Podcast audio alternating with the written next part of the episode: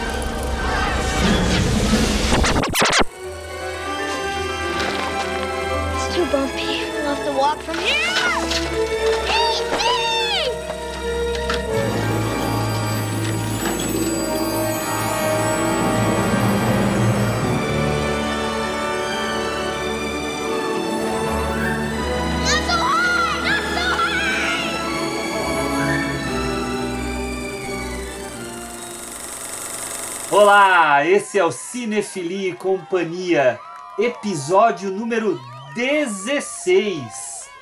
Meu nome é Hugo Harris e eu tô aqui, como sempre, com os meus colegas de podcast, o Henrique Pires Olá, turminha! e a Juliana Varela. Oi, pessoal. É isso aí, gente, juntos aqui de novo. E hoje queremos começar explicando o que será o nosso episódio.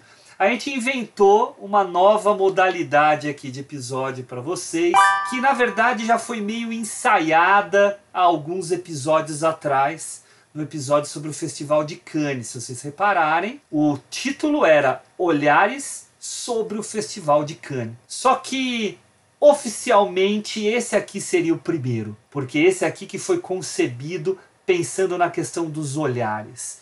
Quando a gente fala de olhares, o que, que a gente estava querendo fazer? A gente queria ter a oportunidade de fazer episódios em que a gente não se concentrasse apenas em um filme, que a gente pegasse um tema, seja um ator, um diretor, diretora, atriz, né, um, um, um evento, né, como foi Cannes, um, uma temática, né, um, um gênero, o que for, e trabalhar um pouquinho isso dentro do nosso episódio. E a gente deu o nome Olhares, porque nós simplesmente vamos dar os nossos olhares sobre um recorte desse tema, sobre um recorte desse realizador. A gente vai se preocupar em não esgotar a discussão a respeito de qualquer coisa, porque também isso é muito difícil de acontecer. E também não temos a ambição de pegar uma filmografia inteira para falar, porque senão a gente ia precisar de muitos e muitos episódios. Então a gente fez aqui um selecionado de um realizador, e dessa vez vocês já sabem, vem do título aqui do nosso episódio, que o primeiro será o Steven Spielberg, que ah, nós acreditamos que seja um bom ah, cineasta para a gente começar, porque é um cara muito conhecido e de uma filmografia exemplar. Já falamos dele em outras situações, mas é um cara que agora a gente quer se aprofundar um pouco melhor. A gente em breve vai fazer de outros cineastas, só que daí até a gente ah, buscou algo bem diferente do que o Spielberg faz, que daí vai ser o Ingmar Bergman. Oh my God! É um outro cara muito importante, um dos maiores da história. Só para vocês saberem, a gente é muito democrático aqui no, no podcast. O que, que a gente fez para selecionar os filmes que vão ser o, o tema dos nossos dois episódios sobre o Spielberg?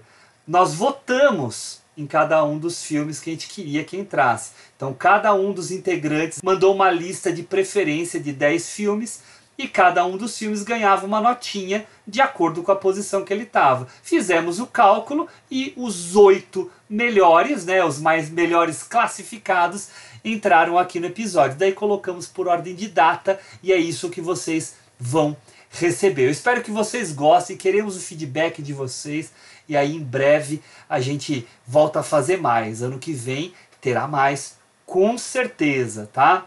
Então, sem mais delongas, ah, vamos começar aqui falando um pouquinho do cineasta que a gente vai discutir, que é o Spielberg. Claro que na hora que cada um de vocês for falar, se quiser acrescentar alguma coisa a respeito da questão dos olhares, fique super à vontade. Eu só queria fazer um pequeno disclaimer.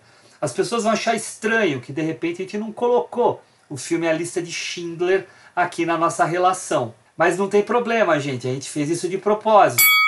A gente já falou da lista de Schindler no nosso episódio sobre o Oscar, episódio número 6, em que nós discutimos os melhores ganhadores do Oscar de melhor filme. E a lista de Schindler estava lá no topo da cadeia como o filme que a gente mais gostava como vencedor do, do Oscar de melhor filme na história, né? Claro que isso é algo super simbólico, né? Porque não tem como eleger esse tipo de coisa. Então, eu vou passar a bola primeiro pro Henrique, porque foi ele que sugeriu há um tempo atrás que o nosso primeiro tema fosse o Spielberg. Henrique, é contigo. Ah, o Gão. ah, rapaz, falar do Spielberg é falar de cinema, né? A história do cinema contemporâneo, digamos assim, ela tem o Spielberg na, na sua raiz. É, Spielberg é um diretor que, que eu costumo dizer que ele é um pintor como Caravaggio, Monet, Renoir, tantos outros mestres da pintura. Só que a única diferença é que o Spielberg ele pinta a 24 quadros por segundo acho que ele vem para o cinema trazendo um olhar diferente até então. E isso o coloca como um dos maiores cineastas do mundo. Eu acho que 50, 100 anos ele estará né, no topo, como tantos outros que a gente gosta. Porque ele consegue navegar tanto num olhar mais popular como algo mais autoral. Ele tem na sua prosa algo que mexe com todos, seja quem for que estiver assistindo. É óbvio, dizer que todos os filmes dele são maravilhosos, uh, não, mas eu posso dizer para você que todos os filmes dele terá grandes cenas, porque como ninguém, o Spielberg consegue criar algo magético que fale muita coisa. E é isso. E eu acho que. Por que, que eu pensei nele primeiro? Pois eu acredito que o Spielberg é a porta de entrada do cinema para esse lugar tão mágico e maravilhoso que todos nós gostamos. É uma boa fala essa, viu, Ricão, de, de que ele é a porta do cinema, né? Ele apresenta mesmo o cinema para muita gente. Até alguns filmes que a gente vai comentar hoje são filmes com esse tipo de característica, né? Mas daqui a pouco a gente fala. Eu vou primeiro passar a palavra para Juliana Varela. Eu ia falar justamente isso, assim, acho que como alguém que nasceu nos anos 80, é, da minha geração, acho que muita gente se apaixonou por cinema por causa do Spielberg. Né? A gente cresceu vendo Spielberg em várias formas, em vários tipos de histórias diferentes. E, e, uma das coisas que me impressiona nele, e é legal fazer essa imersão né, em, em, Spielberg, assim, ver vários filmes seguidos, é que a gente vê como ele trabalha bem com diferentes gêneros, com diferentes histórias, e ele consegue manter uma personalidade e contar todas muito bem. Porque eu acho que, é, diferente de, como você colocou, um pintor, eu acho que ele é um contador de histórias, assim, brilhante. Então ele consegue fazer você embarcar naquela aventura, naquele universo. E acho que um pouco do motivo pelo qual as histórias dele são tão envolventes é que ele tem um foco muito grande nos personagens. Ele dá muita atenção para a história de cada personagem. Então a gente vê nos filmes que a gente vai discutir hoje, que cada personagem tem o seu passado, tem a sua motivação, ele tem a sua construção muito bem feita antes de chegar ali naquela história é, conjunta, né? Aquela história maior que ele vai contar. Então a gente se envolve com cada personagem de um jeito diferente e, e a gente embarca nessa, nessas aventuras todas, né? Algumas com um pouco mais de suspense, algumas com um pouco mais de drama mas elas são todas encantadoras, né? E acho que principalmente nessa primeira fase, né, que a gente pega hoje, são bem esses filmes de formação, né? São filmes que a gente vê uh, mais no passado, né? Mais no começo da carreira. São filmes bem lúdicos, né? Que tem essa, essa pegada uh, com um olhar às vezes infantil, às vezes otimista, né? Ele tem esse, esse olhar sobre o mundo ainda muito encantado. Então é muito gostoso falar sobre esses filmes hoje. É isso aí, vai ser, vai ser realmente muito bom falar dele, né? Porque é um, são filmes que não apenas são bons, mas filmes também que fazem parte da vida da gente, né? Então eles marcam muito uh, quando a gente assiste, né? E eu vejo hoje, né? Eu tenho um filho pequeno, filho pequeno que já vê filme mesmo, né? E eu mostro alguns filmes de Spielberg, aqueles que pode, tá? Não que Tubarão devora pessoas, né? Mas. E ele fica encantado, assim, nossa, é, quando chegar o, momento eu falo disso, mas é, não envelheceu, né? A gente percebe algumas coisas datadas, pontuais. Né? Tem filme que envelhece melhor, tem filme que envelhece pior, isso é normal, faz parte, né? mas é tudo muito divertido mesmo, né? Uhum. E o Spielberg é um cara, assim, vocês já falaram tudo, na verdade, né? Então eu ia falar da questão do contador de histórias, né? É um grande técnico também, uma pessoa muito ousada, mas é alguém que, na, o que me chama muito a atenção no, no Spielberg, que quando vocês falam que ele é um bom contador de histórias, ele é um bom contador de histórias cinematográficas. Em que sentido? Ele é excelente em ritmo. Uhum. O ritmo dele nos filmes são muito bem cadenciados para cada tipo de história que ele está contando. Né? Então, por exemplo, é, é, da minha formação de cinéfilo, um filme muito marcante nem tá na nossa lista dos oito. Que daí quando eu terminar de falar eu darei a lista dos oito aqui pra galera, tá? mas é o Encurralado. Nossa. O Encurralado, é, que é o primeiro filme dele, feito para televisão, explode a carreira dele, todo mundo cresce os olhos nele. Daí dão a oportunidade dele fazer o Louco Escapada, e aí depois o Tubarão e o resto é história, né? Mas ele faz parte, daqui, e eu acho que é muito importante a gente falar disso aqui, é, ele faz parte daquele núcleo, né, dos quatro amigos que transformam Hollywood, né? Justamente. Que o, é. que o Roger Corman pega, né, para criar, né? Pega da, da, da, da universidade, pega para criar, daí ele tem um Scorsese na mão, um Coppola no, na outra mão, um Brian de Palma e o Spielberg. Nossa senhora. Né? Olha o que é, o cara tem na mão, é. né? Não precisa falar mais nada, né? E aí cada um deles vai fazer um filme incrível Quer dizer, o Coppola vai. O Coppola não vai saber brincar, né? Na verdade, porque ele vai fazer três filmes absurdos nos anos. Quatro filmes absurdos nos anos 70, né? Quem tem o Poderoso Chefão 1, o 2, A Conversação e o e Apocalipse Sinal. Mas o Scorsese vai fazer o, o Taxi Driver e o Toro Indomável em 80. O Brian De Palma vai fazer o Tiro na Noite, Vestida para Matar e vai ter tido o Fantasma do Paraíso. E o Spielberg vai aparecer com, com o, o, o encurralado lá atrás, mas com o tubarão contatos imediatos e na viradinha o caçadores, né? Então olha o que o cinema americano que estava né, se reerguendo, né, com a, com a nova Hollywood, com, com o papel importante do Warren Beatty, por exemplo, né, fazendo crescer. Mas eu não vou, eu não vou ficar viajando demais aqui, tá? é, mas é, porque eu já fui, eu já fui censurado aí positivamente tá? Mas ele errou já, já errou. Como o Henrique disse, né? Todos os filmes são bons? Não, não são. Todos os todos bons. Você também tem muito filme, né? É muito filme. 56 filmes. Como Mas é, 56. 56? Caçamba, cara. Fora o que ele produziu, né? Ah, não, produziu 181. Demais. O cara é um monstro. Ó, ele produziu 181 filmes, ele escreveu 27 e dirigiu 58. Oh my god! Caramba, cara. É um monstro. Assim, tem alguns filmes que são bem ruins. Sim. Ah, Mas é, mas é um cara que transita por diversos gêneros, né? Sim. Ele vai ter filme de aventura, ele vai ter comédia, ele vai ter drama, ele vai ter suspense, ele vai ter suspense de época, vai ter fantasia, né? Ficção.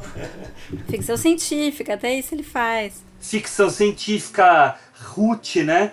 Então a gente vai ter é, diversos gêneros que ele passeia e que ele faz com eficiência, né? A gente fala, é, claro que ele tem uma comédia horrorosa lá para trás, né? Que é o 1941, 1941. que é, ninguém é. fala, né? Mas depois ele faz um Prenda-me se for capaz, que para mim é, é muito incrível, né? Um eu que não sou um grande fã do Leonardo DiCaprio, adoro o Leonardo DiCaprio nesse filme. né? Mas enfim, é isso que eu tinha para falar para começar, dizendo que o Spielberg é uma boa é, escolha aqui para a gente inaugurar os nossos olhares, porque quem não tem um olhar sobre o Spielberg? Quem não sabe o nome? Meu filho até fala assim: Papai, eu tenho o Spielberg, tem o Spielberg. Olha, De Volta para o Futuro foi produzido pelo Spielberg, é por isso que é bom.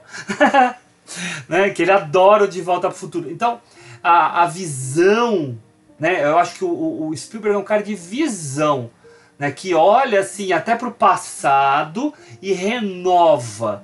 Né? E além disso, ele também transforma a indústria em alguns momentos. Né? Então ele tem lá nos anos 70, ele tem nos anos 90 momentos de transformar a indústria. Então é um cara assim, é um groundbreaker, né? Ele é um cara que é um desbravador, né? É o termo que eu estava procurando. Ele é um desbravador, tá?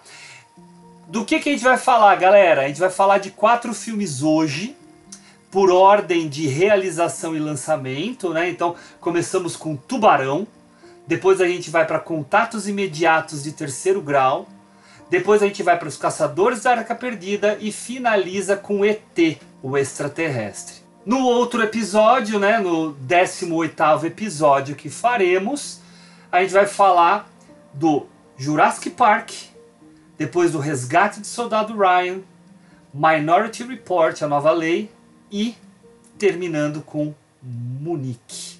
Essa ordem, certo? Falei direitinho, né? Yeah, buddy. Ah, então, com isso, a gente vai ter até dois episódios muito distintos, porque a gente vai lidar muito com esse momento de formação, como a Ju falou, que é um momento até mais lúdico, para priorizar no segundo episódio, né? Claro que não incluindo o Jurassic Park, mas filmes um pouco mais carregados, dark, com um sentimento um pouco mais pesado, mas o que não tira de em nada a qualidade daquilo que ele fez. Tá? Na verdade, são grandes filmes. Vamos lá, vamos partir pro nosso primeiro, galera? Vamos nessa. Bora.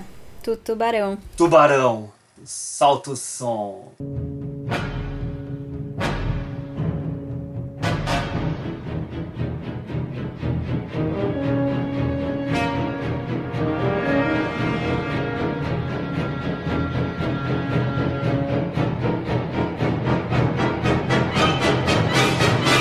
Vamos lá, Tubarão, 1975, tem como atores centrais do filme o Roy Scheider, que estava na, na moda né, nos anos 70, fez alguns sucessos. O Robert Shaw, que para mim é, é, foi um grande ator, e o Richard Dreyfuss, que faz a- uma parceria que depois se repetiria no filme seguinte.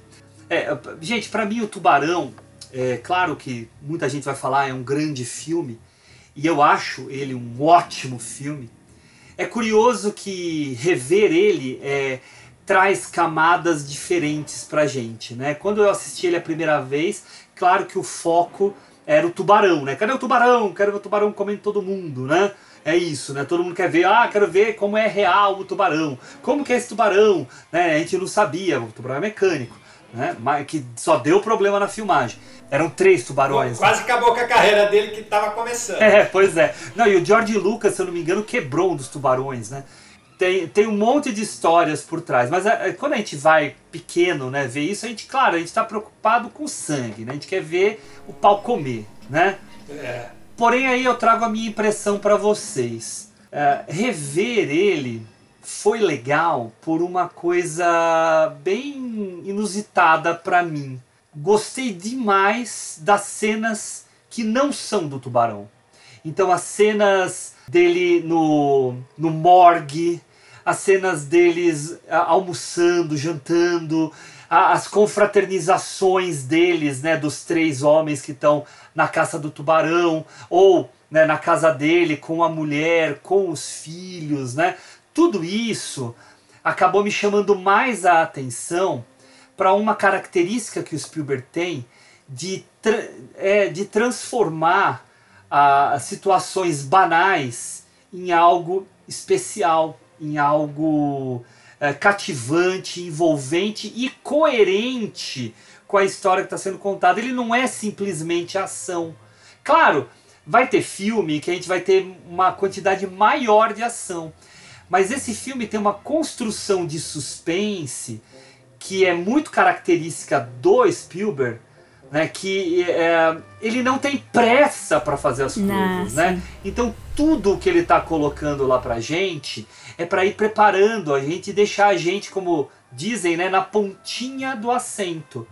Né, esperando alguma coisa acontecer, alguma desgraça vai acontecer. Claro, quando a gente está numa cena que está preparando o acontecimento, isso já é um pouco mais óbvio, tá? Mas antes disso mesmo, né, as conversas com o prefeito, as conversas com a mulher, as atitudes dele, ah, vou botar placa, não vou botar, os caras em pé. Então, toda essa construção faz com que o filme ganhe um brilho especial para mim, que na verdade eu, eu ganhei a, a como dizer, eu ganhei a, a, a oh meu Deus, a percepção da função dessas cenas lá. Elas já estavam lá, elas já causavam isso, mas eu não percebia.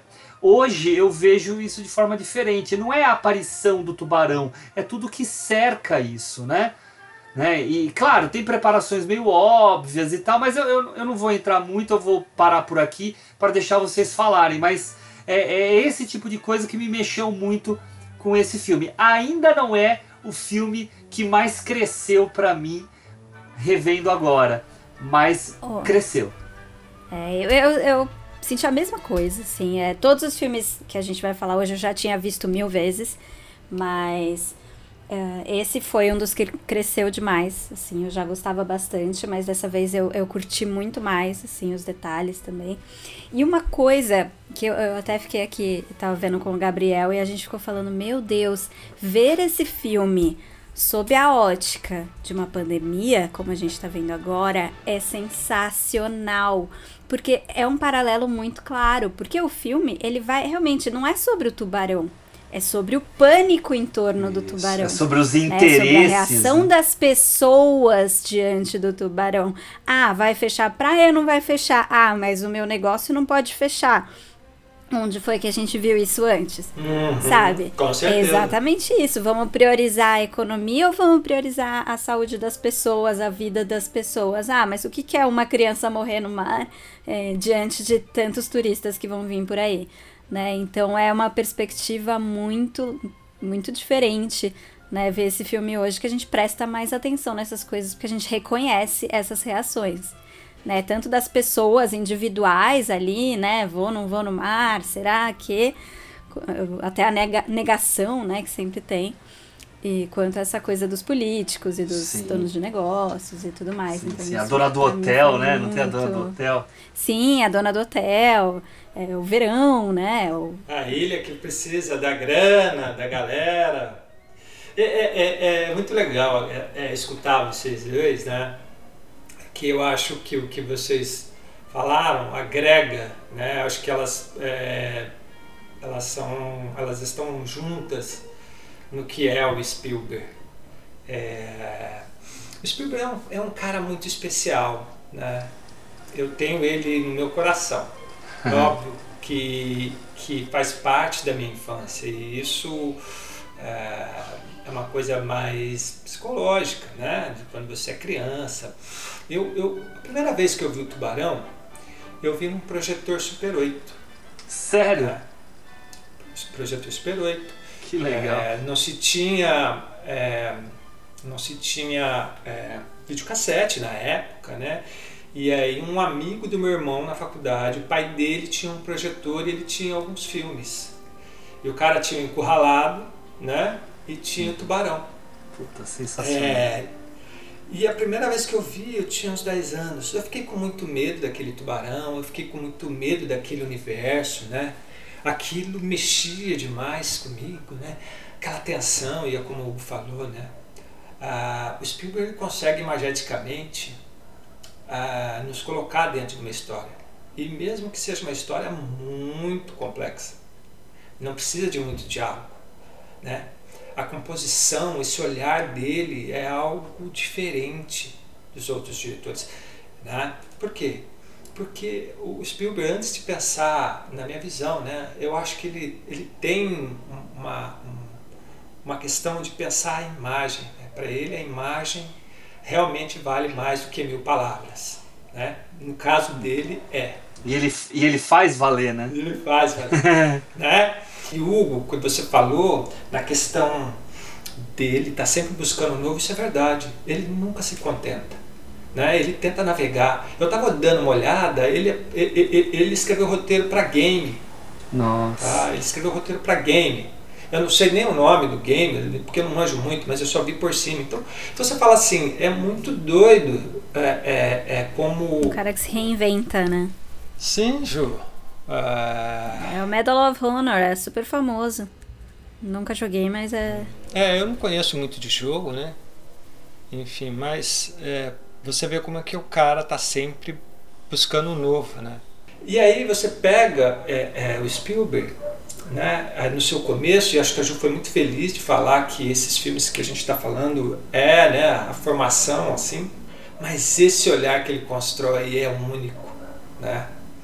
E o Tubarão, ele eu acho que eu, eu vi um documentário do Spielberg onde ele fala que ele quanto mais difícil, quanto mais problema ele tem no set, mais criativo ele é. Ah, dá pra ver.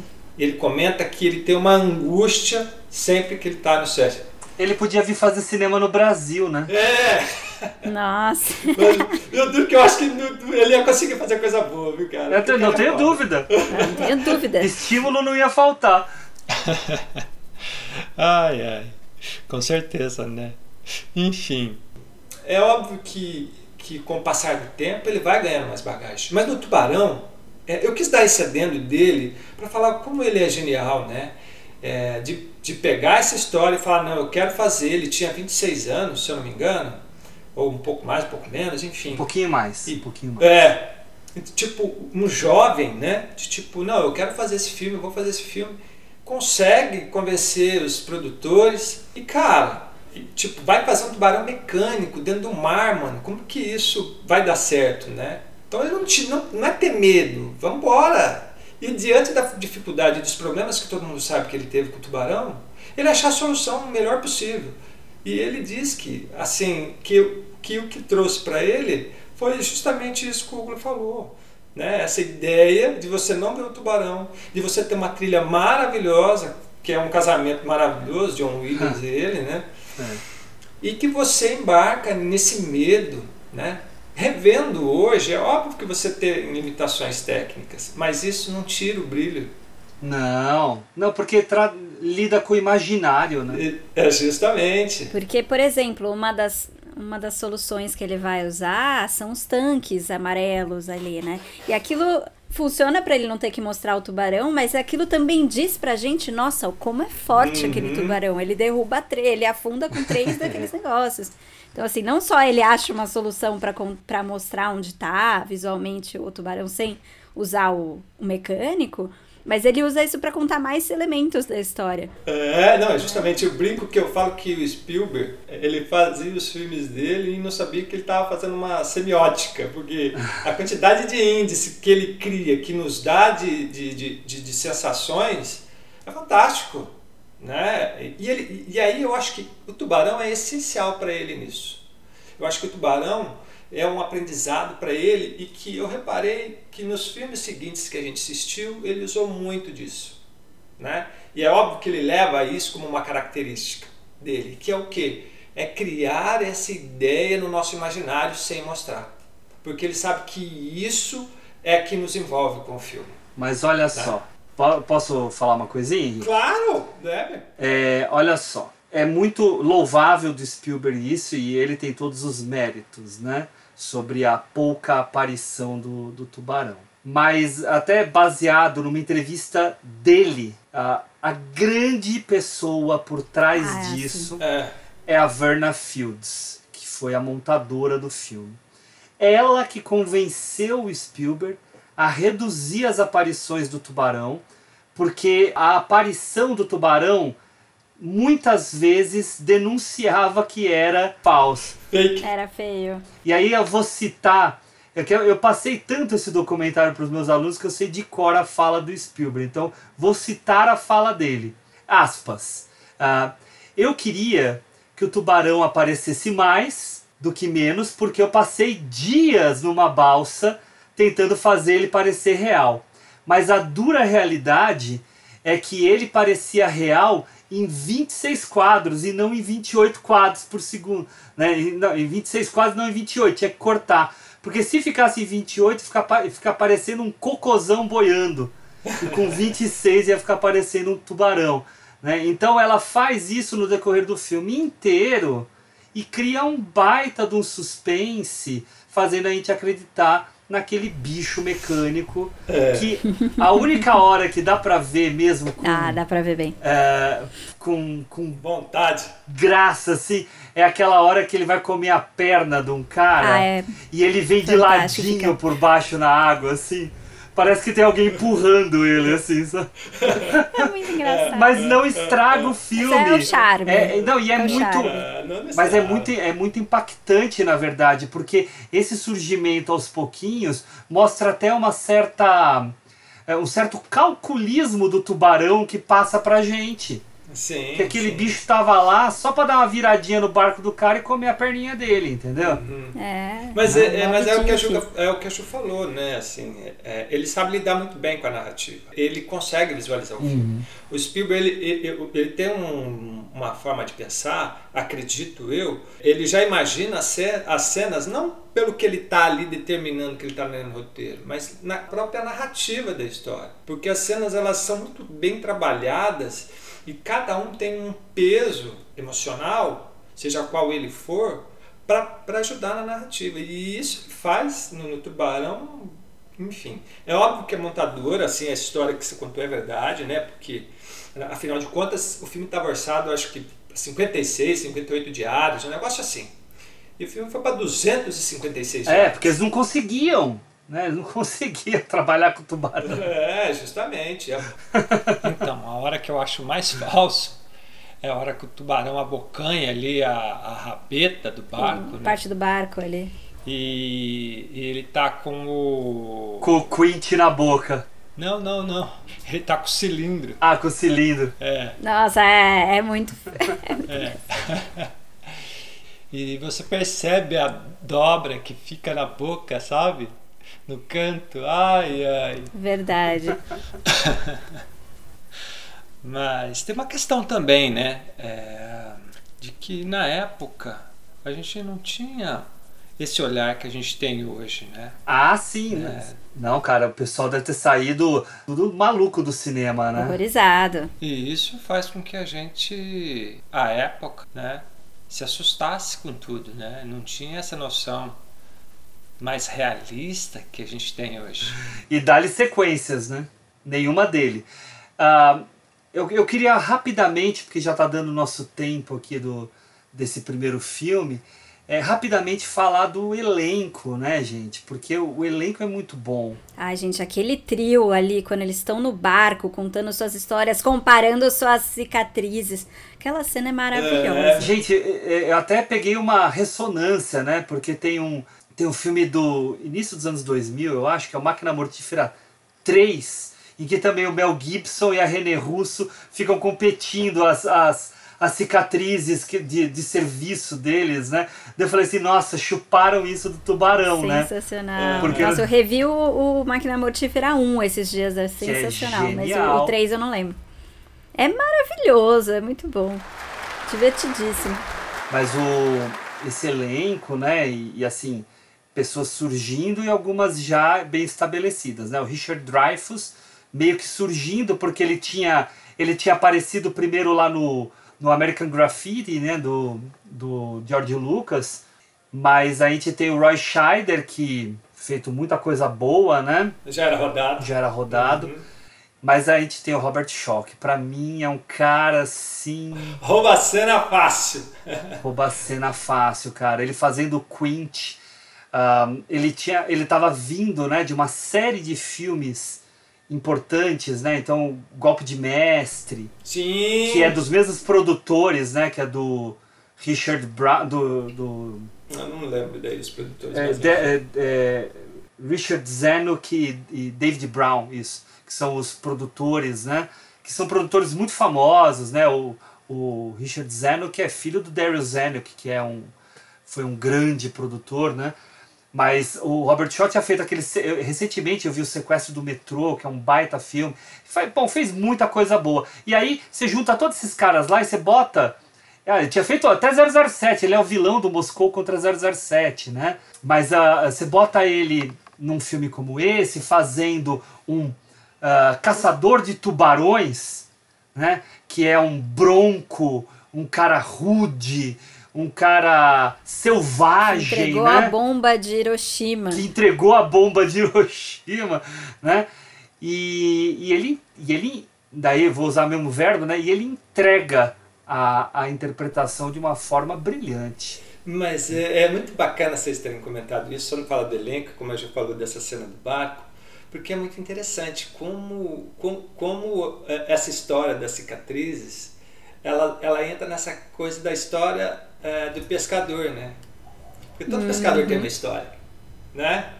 E o que, que eles estão fazendo ali? Pescando um peixe grande. História. É. né? É, E mas aí, é muito. É, é, né? E- E é- olha como que, como que é muito bacana né? essa construção do nosso imaginário que ele vai trazendo para essas coisas. Porque aquela meia luz, aquela luz balançando, né? indo para o rosto de um, indo para o rosto do outro, tudo meio bêbado.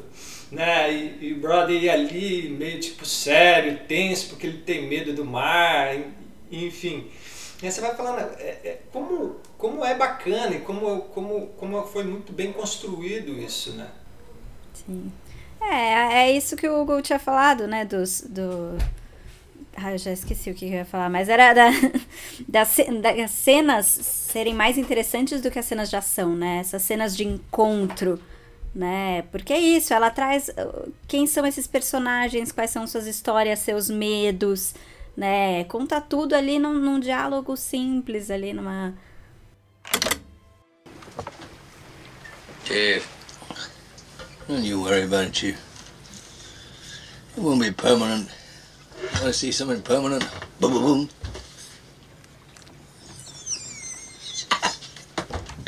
hey, Hoop. You want to feel something permanent? Just put your hand underneath my cap. Just get a little lump. Knock on Nolan, St. Patty's Day, Boston. I got that beat. I got that beat.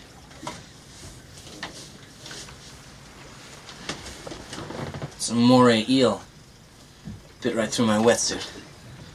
Well, nope, no, listen, I don't know about that, but I entered an arm wrestling contest in an Okie bar in San Francisco. You see this? Now I can't extend that. You know why? Got to the semifinal, celebrating my third wife's demise. Big Chinese fella, he pulled me right off.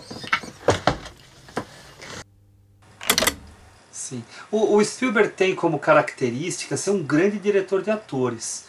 Claro que nesse momento, em 75, ele ainda estava se descobrindo como um bom diretor de atores. mas ele, ele, ele tem muita sensibilidade para essa interação, para esse trabalho, e a gente já vê isso aqui. Isso, ele, isso vai ficar melhor pontuado nos filmes mais dramáticos dele. Mas em todo o filme dele a gente tem um trabalho mesmo com o elenco que é digno de nota. E o cara não é só um técnico, ele é um cara de muita sensibilidade. Você sabe que tem uma cena que eu achei. A forma como ela foi montada e que eu achei hum, dentro da situação que eu achei muito interessante, claro que estava no roteiro, mas é a cena da mãe, né, já vestida de preto, de luto, indo Ah. falar com Com o Brody. É, Brody. É, porque você espera uma coisa, e é óbvio, porque tinha acabado de pegar um tubarão tigre ali, que eles estavam todo contentes, ele todo feliz e tal. E aí ela chega ali e olha bem para ele, pergunta quem é ele, você acha que ela vai falar alguma coisa disso? Não, e ela dá um tapa na cara dele. Então, ou seja, para depois né, comentar da história né, do, dele ter deixado perder o filho dela. A- Essa relação da vida una, né, daquela criança ser importante e não pensar no todo, como eles haviam pensado e deixar todo mundo nadar. E, pô, é, é muito bacana. Não, e, e você me fez lembrar, Henrique, falando da mãe que chega, eu pensei na mãe, esposa do Brody, né? E você ver as cenas de humor do, do Spielberg, né? Que é a hora que o Michael, o filho, tá, tá no barco lá brincando, né? E o Brody fica de longe. Sai do barco! Sai do barco, eu não quero você brincando no barco, porque ele tava com medo do tubarão. E a mãe cutucando o Brody, não! Deixa ele brincar, ele acabou de ganhar, isso não é legal e tal. É muito bom ela cena. pega o livro, né? Abre ela vê. Ah, E vê lá o tubarão comendo o barco, né? Daí ela grita pra ele, né? Ah, Sai daí! sai do barco, você não escutou seu pai? Sai do barco! Hey, Mikey really loves his present. Where is he? Sitting in it. Good.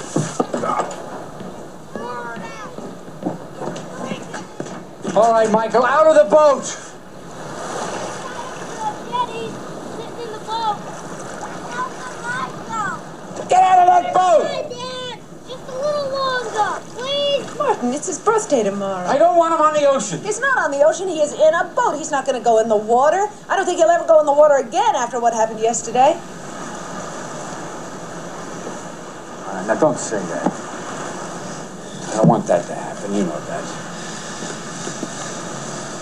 But I want him to read the boating regulations, the rules, you know, before he goes out on his own. Michael, did you hear your father? Out of the water now! Now! Não, é, Então- mas é, são esses respiros, né? é, são consegue. comportamentos que todo mundo se É, identifica. é, Não, né? e é uma característica uma do Spielberg. Ele tem, ele tem um humor do- de timing também muito bom. É, que é justamente. muito mais difícil de fazer, né?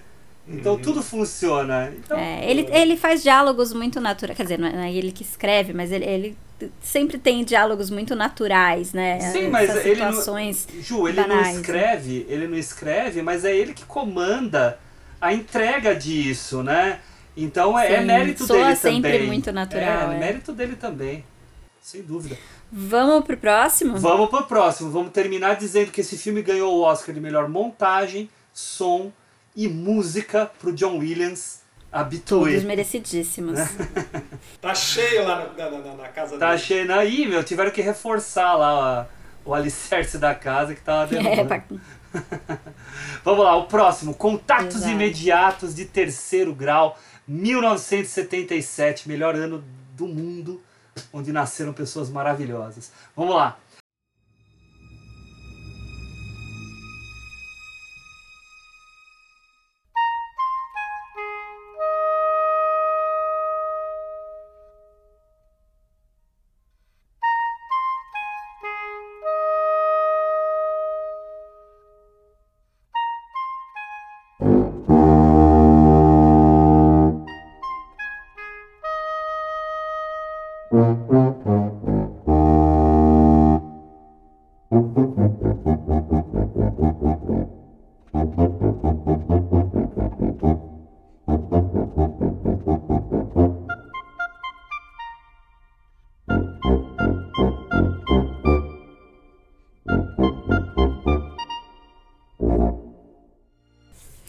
Mas o Contatos Imediatos, ele é um dos que fazia um pouco mais de tempo, não é o que fazia mais tempo que eu tinha visto, o que mais, fazia mais tempo era o ET. Mas ele é um dos que eu vi, acho que mais cedo, assim. Tipo, eu vi ele muitas vezes, mas eu vi bem pequenininha e tinha sempre essa. Uma memória dele muito diferente. Que quando eu fui ver, eu falei, nossa, não era nada do que eu lembrava, né? Mas eu lembro que quando eu era pequena, me marcou muito a relação relação não, mas a, a coisa do pai ausente ali, que ele não liga para os filhos porque ele tá obcecado com essa coisa e tal. E olhando agora, me chamou a atenção outras coisas, assim, eu achei que, nossa, isso ele nem, nem foca tanto, né? Mas é que a gente vai percebendo coisas diferentes ao longo dos anos. Mas outra coisa que me chamou muita atenção foi que a gente falou do A Chegada, né, esses dias, e, e, esse é muito um precursor, porque ele também está falando de um contato, está falando da linguagem, só que a linguagem é musical aqui, né? E a gente tem esse, esse linguista, esse cientista também mediando ali, tentando falar: olha, responde, repete para ele o que ele falou, é o mesmo método, né? Isso é, é muito legal. A gente vê esses filmes tão próximos, você fala: olha só, tava aí. Não, e é legal, é legal você falar isso, Ju, porque eu acho que tem na chegada não sei, estou aqui agora, é pura especulação. Tem uma homenagem Sim. ali na chegada em relação a, a, a, ao contatos. Por quê? Quando ele a, e a, a mãe do menino, que agora não me lembro o nome, eles pegam o carro para ir lá para a montanha. A Gillian. Tá, é, e que todo mundo está anunciando que é, houve vazamento, que todo mundo tem que evacuar. Eles, eles estão dentro do carro. O que está do lado deles no carro? Vocês lembram ou não? Não. Uma gaiola com dois passarinhos. Ah, ah com os passarinhos sim, sim, que sim, tem no caixa. eu pensei no caixa de pássaros. É, tem na chegada que eles levam passarinho. Por quê? Por que, que eles levam passarinho? Para tipo, para saber se realmente está infectado lá e eles estão com máscara. Se o passarinho não morrer, então não tem, né? Mas eu achei muito e é muito interessante é. isso, né? É. E que é outro momento Não, de humor. Tem muitos né? paralelos né? que a gente vai ver. Sim, né? sim, sim, sim. Mas eu tô falando em relação à chegada, porque a Ju comentou. E é verdade, porque é, é, é totalmente uma questão de comunicação, né? As naves estão vindo ali para se comunicar e qual é a forma? A música. E aí eles estão tentando desvendar o que, que eles querem falar com Sim. essa música, é, que, quais são as notas exatas. É. Né? E, e, e é, é legal esse filme, porque eu acho que nesse filme o Spielberg ele coloca muito, muito da relação familiar dele nesse filme, né? Hum. É, no, documentário que eu, que eu vi na HBO, inclusive, acho que acho não está na HBO. Está. É, não é um documentário muito técnico ou um documentário que fala muito sobre os filmes, mas é um documentário que fala bastante sobre quem é o Spielberg, né? A sua origem, família. E ele fala do, do, do, do contatos e ele faz muito, ele fala, ele está falando muito da relação dele com o pai dele e tem uma cena em que o Dreyfus está na banheira, né, uhum. trancado ali, tomando banho e tal, que a mãe abre a porta e daí começa a brigar com ele, e aí ele começa a falar que não sabe porque que ele está tendo aquelas, aqueles sentimentos, aquelas sensações, ele começa a meio que chorar, meio que falar. Aí a, a, a, o filho abre a porta e começa a falar, seu chorão, seu chorão, e bater a porta e bater uhum. a porta. E ele Essa fala que é ele forte, teve muitos. É, não, fortíssima. E ele fala porque ele, ele, ele teve um problemas seríssimos com o pai dele, né, de relação, porque o pai dele era um cara que viajava muito, um cara que ficava muito tempo fora e a família ia ficando sozinha, sozinha, até que a, a mãe dele acaba se relacionando com o melhor amigo do pai. Enfim, aí se separam, aí, aí a história conta. E ele, e no Contatos, ele põe muito disso. A gente percebe esse drama, mas dentro desse universo sci-fi que ele traz. E que é justamente o que, que ele está tá falando? Comunicação.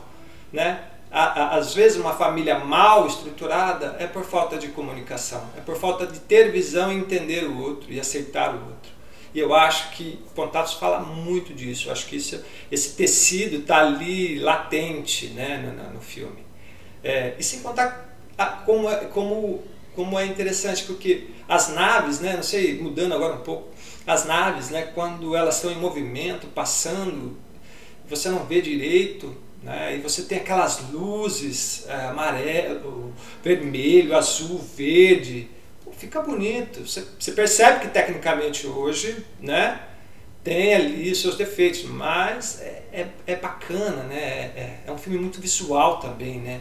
E Ah, todo mas aquela soturno. nave cidade lá É. no final é linda. Justamente. Mesmo hoje. Uhum. E é um filme que aí ele, ele é soturno, né? A maior parte do, do, do, do tempo dele é. É. à noite, né? Sim. Ele tem um ritmo mais lento também, Sim, né? bem Ele mais é lento. diferente a pegada. Verdade, Ju. Ele tem essa pegada mais, mais lenta mesmo. Entrando nessa questão que a gente tinha comentado no Tubarão, que ele, né, de não mostrar né, a cena, quando o menino ele está em casa, o menininho, e aí ele começa a ouvir barulho, os brinquedos começam a ligar, o ETzinho entrou dentro da casa. Só por quê? Porque quando ele, quando ele desce a escada, o que? A geladeira está aberta, o, o suco tá. Ele, ele faz questão de mostrar um rastro de comida, de coisas até a porta. Do tipo, né? Dando essa ideia, pô, o que, que será que aconteceu aí? Né? Para nós, espectador que, que não viu o filme. Né? Até o menino ir ter o seu contato com, com, os, com os ETs, né? E depois ser abduzido, enfim. Gente, é, esse filme foi o filme que mais cresceu pra mim. E quando eu digo que mais cresceu, não é porque eu não gostava dele, não. Eu sempre gostei muito. Mas rever ele foi muito forte, muito impactante. Porque é um filme que lida com um sentimento meio infantil nosso, né? De querer ah, ter contatos com pessoas, com seres, né? De outros planetas. Eu sei que o ET também faz isso, né? Mas esse filme mexe porque é, existe aí uma uma dominação até mental estratégica desses seres extraterrenos para fazer com que haja a comunhão entre eles e as pessoas. Então é um filme que vai flertar com outra coisa ligada ao à chegada. Ahn, eles estão vindo por bem ou por mal, né? A forma como o Spielberg conduz a história faz a gente ficar sempre com a pulguinha atrás da orelha, né? Ah, não é muito tema no filme. A gente vê os militares às vezes preocupados, tá? Mas não é muito tema. Mas a gente, ele mexe com o nosso olhar de pessoas que viam filmes, né? Vamos pensar as pessoas de 77, né? Que viam filmes de sci-fi anos 50, anos 60, em que muitas vezes os extraterrestres eram invasores perigosos, né? Porque tinha toda aquela relação com Guerra Fria e tal. Aqui não. Aqui tudo desemboca para um. ah, e né, a gente não está respeitando spoiler mesmo, né? Para um conjunto de seres de outro planeta que querem se comunicar e que já faziam, né? Contatos anteriormente, porque eles vão lá e devolvem né, os pilotos que eles É, eles pegam emprestado É. das pessoas sem pedir E de- licença, mas. e devolvem. É. e devolvem. Mas, né? é, E, e- e é um filme que assim ah, demora muito para ele acontecer, né? É muito tempo e assim esse muito tempo eu não estou criticando, tá? Eu estou enxergando como uma estratégia que inquieta a gente. É muito tempo da gente vendo o Roy é, completamente enlouquecido fazendo formato de alguma coisa na mão dele, depois jogando terra pra dentro da casa que nem um maluco. Nossa, aquela cena. né? É sensacional. E, mas a gente fica assim, meu Deus, o que está acontecendo com esse homem? Até a hora que aparece a imagem na televisão. Né? Mas até chegar nisso, a gente é colocado no meio de uma loucura que a gente se coloca na posição da esposa dele. A gente entende a posição dele. Ah, observação à parte. A esposa dele, a Terry Gar, que está no Jovem Frankenstein, nosso episódio anterior, né, Uhum. como a, a assistente do, do Gene Wilder, né? Verdade. sim, sim. Mas, então, é, é um filme que nesse sentido, para mim, mexeu muito. E quando tem as intervenções das naves ah, interplanetárias, dos OVNIs, né? É sempre muito bonito. É, é, elas são magnéticas, elas têm luzes muito fortes que até queimam as pessoas. Ah, né? A. Ju falou, aquela aparição final, que o Spielberg novamente não tem pressa, né? Ela vai surgindo e vai cobrindo a tela e vai fazendo uma sombra imensa, né? E ela vai tomando conta de tudo. E o Spielberg tem esse negócio, né, de finalizar os letreiros do filme. Sobre a imagem da, da dessa nave, né? Fica uma coisa muito linda, né? Então tudo isso somado ah, me fez sair desse filme muito feliz, muito feliz. É, é aquele filme que você sai assim com uma sensação muito boa, né? Não diferente do Tubarão. Não, mas é, é, eu, eu, eu, eu achei, cara, contatos, eu acho que é, é, ele tem um aspecto né, um pouco mais sombrio, pela, por ser na maior parte do tempo noturno, Sim, né, sim. a- é- essa, essa questão do enlouquecimento do pai, mas eu acho que, que ele está sempre pautado por, uma, por algo mais positivo, né?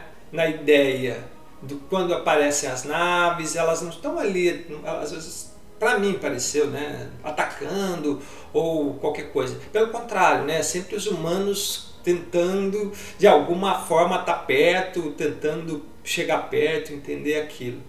Uma ânsia, né? Da, da- de, É uma curiosidade. né? é, de, de, de saber. Mas eu acho que esse filme ele é uma mescla de tudo, porque eu acho que ele é um drama, né? Um drama muito forte, é, vamos dizer assim, sobre um pano sci-fi, né? Para falar justamente sobre a questão de se comunicar, né? De como a gente precisa ser entendido para se expressar e entender né, o outro para que o outro também possa se expressar. E isso ele faz um jogo muito interessante, né? Ele, é dentro da narrativa do filme, é como o falou, é um, e a Ju falou, e você já falou, é mais lento, sim, porque ele está preocupado muito mais com, com as pessoas ali, né? Com, com, com os núcleos que vão das famílias que vão acontecendo, né, no decorrer da história. E é um filme muito, muito, muito, muito Henrique, bacana. mas e o que são as cenas com o menininho, né? Cenas Nossa, muito mano. marcantes. Aquela cena da porta em que a luz atravessa a, a fechadura. Claro, virou depois é, carne de vaca, né? Mas o que ele faz lá é genial, cara. Aqueles, aqueles brinquedos se mexendo, né? Que não param. E no meio o macaquinho do Toy Story. Vocês viram o macaquinho Sim. do Toy Story? É, lá? Vi. que ele cai, né? Ele bate, bate, pá, cai. Mas É. ó, você falou da nave. Olha como é interessante, né? Dentro da narrativa, né, por exemplo, assim, ela a- a- não é tipo, chegou no filme e apareceu a nave grande. A gente não vê a nave grande o filme inteiro, ela só aparece no, no fim. Porém, em, em alguns momentos ele dá indício da nave. Como? Pela, pela nuvem, Pelas nuvens. é, ou por uma hora onde ele está andando com o carro correndo e ele aí corta para um plano do alto e aí passa a sombra da nave gigantesca por Sim. cima do carro. É. Então, ou seja, você vai, ele vai dando índice para você de falar, pô, tem alguma coisa maior do que essas naves aí, né? olha que coisa simples e genial. O farol do carro atrás do Roy que chega Sim! e de repente começa a subir. Subir! A É isso que eu tô subir. falando. Você fala assim, meu É muito Deus, bom. cara. É muito bom. Por isso que eu digo É. pra você, o cara, o cara é um pintor, o cara é um gênio. É, mano. é Eu muito entendo, ele- genial. O quadro, ele, ele faz você ter várias sensações, sentimentos. E como ele usa muito bem a sombra também. Eu né? acho que ele. Que depois a gente vai falar disso no, no, no- no Caçadores da Arca Perdida, enfim. Não, mas ele tem. A gente fala muito de reaction shot, né? Quando fala de Spielberg, que é a reação em vez de mostrar a coisa. Mas isso é meio que a chave para todos os filmes dele, Sim, né? O sim, tubarão era isso, o tubarão só aparece depois de, sei lá, 40 minutos, porque você tá vendo a reação das pessoas. Aqui também você vê o encantamento das pessoas por essas naves, sem necessariamente ver a nave grande, você tá vendo muito mais como as pessoas estão enlouquecendo com essa ideia de ter um contato e tal. Então é, é, é muito isso, você essa coisa de você ver a sombra, você não tá vendo o que tá causando a sombra, você só tá Uhum. vendo, né, o, a consequência ali. Sim, então é, sim. Isso, isso deixa tudo na sua imaginação, né? Então você vai realmente criando ali, aí quando aparece, tipo, você Aí, já é tipo, tinha uma pré-imagem é na sua cabeça. né? É, É a catarse. é. Agora, uma, uma última coisa, talvez, que eu queria colocar, porque a gente tava falando que é um filme de comunicação, né? Ah, valor da comunicação, legal tal. Mas é, é meio paradoxal até, ou, ou, sei lá, um pouco. Não sei dizer, mas um pouco triste, talvez, que tanto o menininho quanto o protagonista, eles viram completamente as costas para suas famílias, né? Pra ter esse, essa outra conexão, esse contato com, com o de fora. Tipo, eles fecham completamente os olhos porque tá perto deles, né? Eles ficam obcecados por algo que tá fora e vão procurar essa conexão em outro lugar. Né? Então, É, é, essa e- comunicação, ela, ela na verdade não existe, né? Então, mas aí, Ju, foi legal você ter falado isso, porque é, reforça aquilo que eu falei para você depois que a gente é, vê o documentário dele, porque ele é a figura do pai dele. O pai dele, ele fala que o pai dele era um cara quieto, que não falava, que pouco conversava, ficava no escritório o tempo todo, que viajava muito, porque eu acho que ele era do exército, alguma coisa assim, cientista, é o TI. O, cara, o pai dele era tipo um TI da época, né? Um TI da época. Então às vezes ficava dois, três meses fora. E ele com a família somente, ele com a irmã, enfim. É, e isso, isso fica evidenciado no filme pelo personagem. E eu acho que ele fez esse personagem pro pai dele, né? Do tipo, né? Nessa, nessa ideia mesmo de falarmos de comunicação e o pai dele abandonar completamente a família em nome de uma obsessão que era o que o pai dele tinha por trabalho.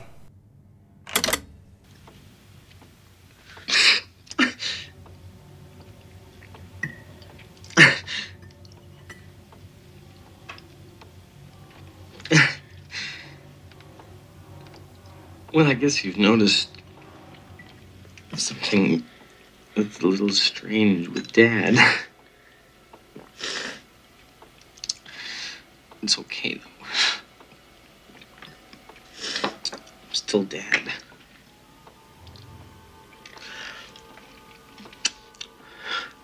I can't describe it. What I'm feeling. What I'm thinking. This means something. It's important. E o menininho também, né? É triste que ele não dá a mínima pra mãe. ele tá nem aí. É, justamente. Vai embora mesmo. Vai. Mas você sabe aquela hora que daí, quarta cena, ela tá na janela, olha e o moleque tá na, na grama. É, Aquilo nossa. ali me deu um desesperinho. Eu sabia Em mim- já tudo. em mim me também. deu um desespero, rapaz. Tipo, É. meu, esse moleque vai correr pro mato, puta, não vai me pegar. É muito louco, né, mano? É. Não vai que a gente tem vê- filho, né? É, não, e, e ele traz um, um- vários sentimentos mesmo. É isso que você falou, né? A gente tem filho. É, traz vários sentimentos que a gente se identifica muito fácil, né? Sim, sim. Ele cria muita Ele identificação consegue. Mas ele conversa com todo mundo, cara. Sabe aquele cara que é foda, que é muito cabeçudo? democrático. É, mas ele conversa desde o do cara mais simples até o, sei lá, o cara mais fudido. E, eu- e o cinema dele é isso, né, cara? Então, é, sei lá, né? O cara, é- o cara é foda. É isso aí. Vamos lá? Vamos partir pro próximo? Bora! Os Caçadores da Arca Perdida, 1981. Dr. Jones, again we see there is nothing you can possess which I cannot take away. And you thought I had given up.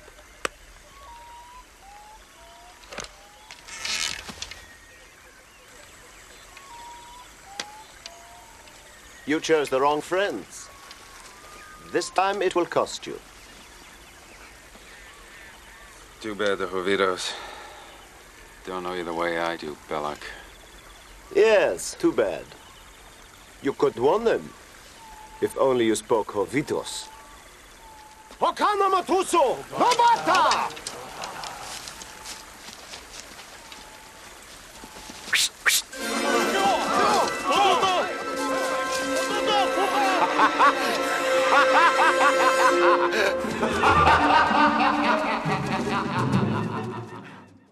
Vamos lá, agora o Henrique começa. É legal eu começar com esse filme, porque dos quatro, esse é o filme que mais cresceu para mim, por incrível que pareça. Todos esses aí eu vi dezenas de vezes. Rapaz, porque é, é, o Caçador de Arca Perdida, como ele é redondo, né? É, eu tinha até colocado lá no grupo. Como ele, ele é redondo em tudo, né? No roteiro, na fotografia, na escolha do elenco, o elenco, a montagem e a decupagem desse senhor Steven Spielberg. Como é magnífico, né? A ideia que ele traz na narrativa e como ele, como ele pinta, né? Os seus enquadramentos, né? Como ele sabe observar muito bem aquilo que que se torna interessante do que só simplesmente colocar lá um plano contra plano. E cara, como foi gostoso rever, né? A última vez que eu vi, sei lá, tá fazendo uns 10 anos, 15 anos, não sei. Mas já havia assistido Tudo é, isso? Caçadores, é. Mas até então eu já tinha assistido muitas vezes. E rever agora tinha algumas coisas que eu não lembrava, né? E aí eu falei, poxa, como a gente fica hipnotizado né, pelo Indiana Jones, cara, como ele, ele, ele, não, não, não, não, ali naquele, naquele ambiente ele te joga dentro dessa narrativa um tanto fantástica, né, e que você embarca e você fala, puta que delícia, né, aquele momento que você esquece mesmo, né, a diversão. E cara, como os, os quadros são interessantes, né, a gente tinha, tinha falado um pouquinho lá atrás sobre sombra, né, e como ele, ele enaltece e coloca Indiana Jones de diversas formas pela sombra. E isso é muito interessante, né? Você vê o chapéu, aquilo vai criando uma identidade para a personagem que não é à toa, né? A pessoa bateu o olho, chapéuzinho, tal, dá, você pode só desenhar a sombra, você vai falar que é o Indiana Jones, né? De tão, de tão é forte que fica. Enfim, agora deixa um pouco para vocês falarem, senão eu vou ficar falando muito aqui. Eu quero, eu, eu, eu tenho, assim, de todos talvez o Indiana Jones seja o que decresceu um pouco mais para mim. Mas ainda tem coisas que eu gosto muito, assim, o que eu gosto muito dele. É, é, ele é muito, eu penso, gamificado, assim, é muito jogo Parece que está vendo, eh, jogando um videogame, né? Porque você vem tem um monte de armadilhas, um monte de puzzles, um monte de quebra-cabeças e coisas para serem montadas. Então ele é um filme-jogo, assim, ele é uma aventura muito gostosa nesse sentido. E me lembra quando eu fui pra Disney, eles têm uma atração que é do, do Indiana Jones, que, ele, que é de efeitos efeitos especiais práticos, né? Então eles fazem lá toda aquela cena do do mercado, que tem aquela perseguição e termina com um avião e tudo mais, eles refazem toda aquela cena em cima do palco. E você vê tudo aquilo em tamanho real acontecendo, sendo feito com as explosões na hora e tal, e é a coisa mais divertida do mundo.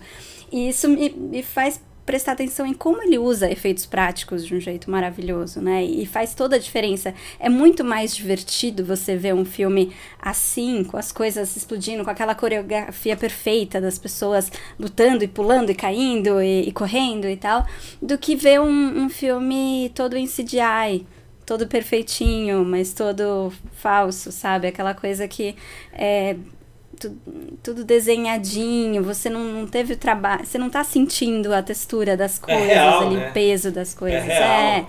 As não é uma dança, são né? reais, são, é, é. Isso. Exatamente, é uma performance muito Justamente. boa. É mesmo mise-en-scène, Ah, né? Sim, tem que estar tá tudo preparadinho, porque você vai lá, tipo, tem que dar certo de primeira, né? Senão você tem que refazer tudo, é aquela bagunça e tal.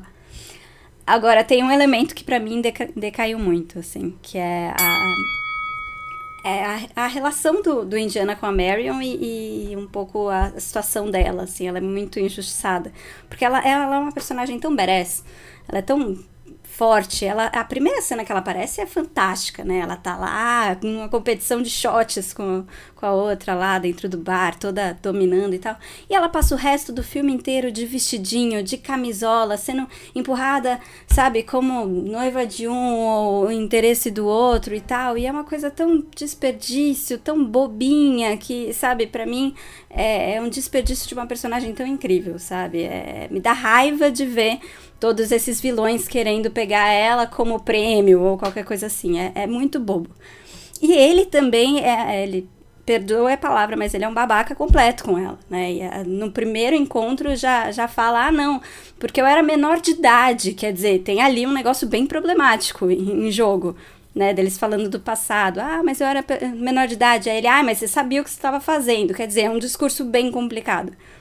Né, pra gente que assiste, você fica imaginando aquela situação, ela menor de idade, ele maior de idade trabalhando com o pai dela e falando: "Ah, mas você sabia o que você estava fazendo". Pô, não dá. Então, para mim, isso é uma coisa que. E ele tem essa postura meio, né? Faço tudo do meu jeito, não vou soltar ela quando ela tá presa lá e tal. Então, ele tem essa postura que até nos outros filmes eles vão explorar isso dele ser muito. Fazer tudo sozinho e tal. Mas isso, isso me incomodou bastante no filme. Fez perder uns pontinhos. Perdeu uns pontinhos. É, é, eu devo dizer que eu acho que esse é o filme do Spielberg que eu mais assisti na vida. Assim. Eu, eu sempre gostei muito.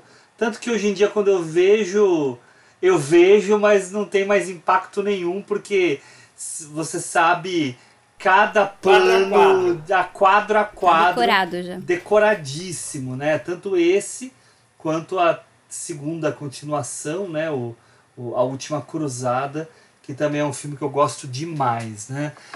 Mas é, é um filme que, assim, é uma grande aventurona, né?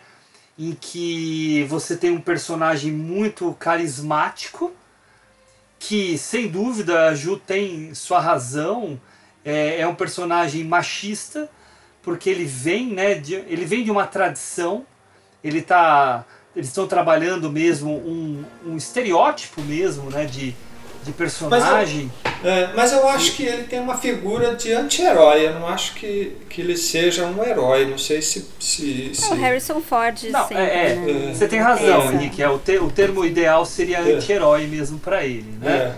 Mas ele é um, um protagonista, né? Porque eu, eu usei o termo herói no sentido do, do protagonista aventureiro que consegue se livrar de tudo aquilo que tiver as coisas mais absurdas. Eu até lembro o na época que saiu o filme, isso declara a idade, né? Mas quando saiu o filme O Fugitivo, em 1993, ah, eu lembro os produtores do filme falando que para fazer o personagem do Kimball, que era o tinha que ser o Harrison Ford, porque para conseguir superar as situações que ele ia superar, as pessoas só iam acreditar se fosse ele.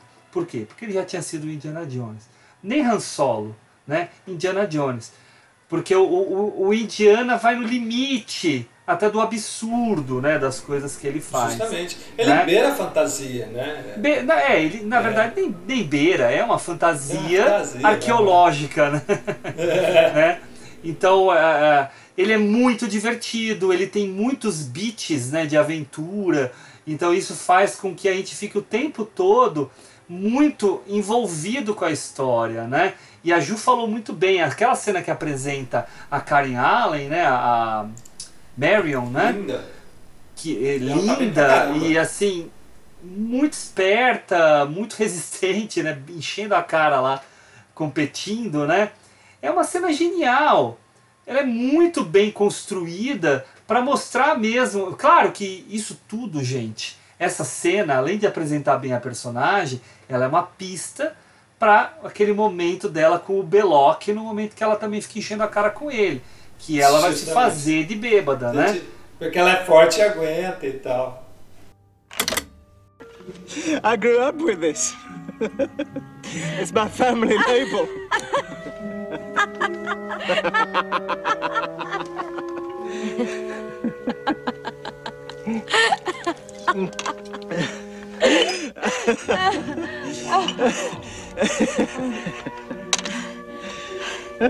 well,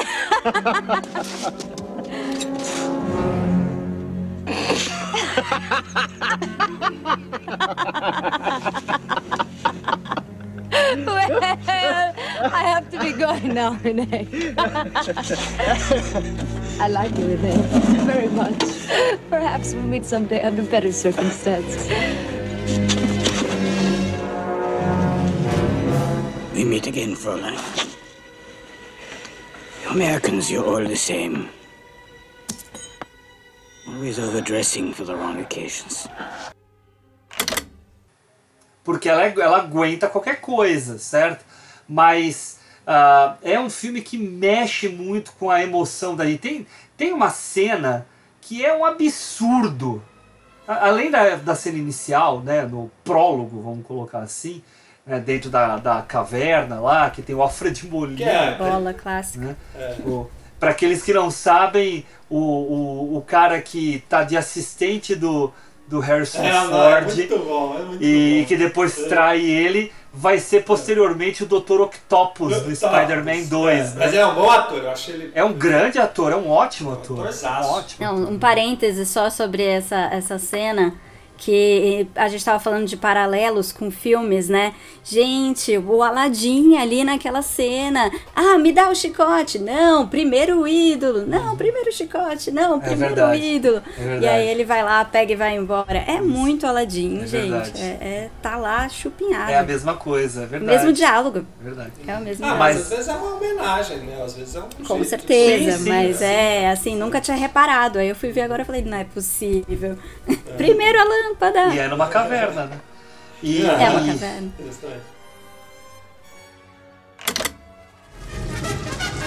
Give him the whip. Throw me the idol. No time to argue. Throw me the idol. I throw you the whip. Give me the whip. Adiós, señor.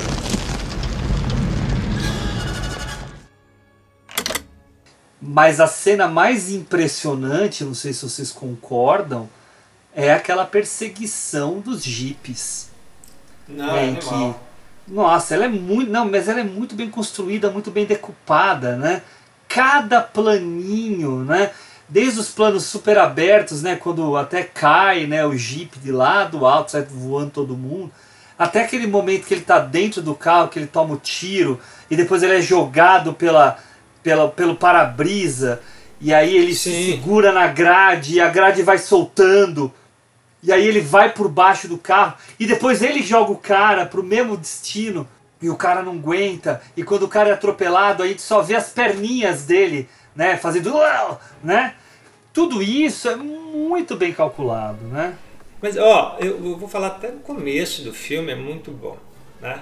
No começo do filme você começa aquela mata, você vê um cara sempre de costa, você vê um cara que com chapéu, mas você vê o rosto dos outros, você não vê o cara, aí vai indo, aí você vê naquele boco, na, na, na- naquela estátua onde está saindo da boca os morcegos, e aí os caras estão com medo, estão com medo.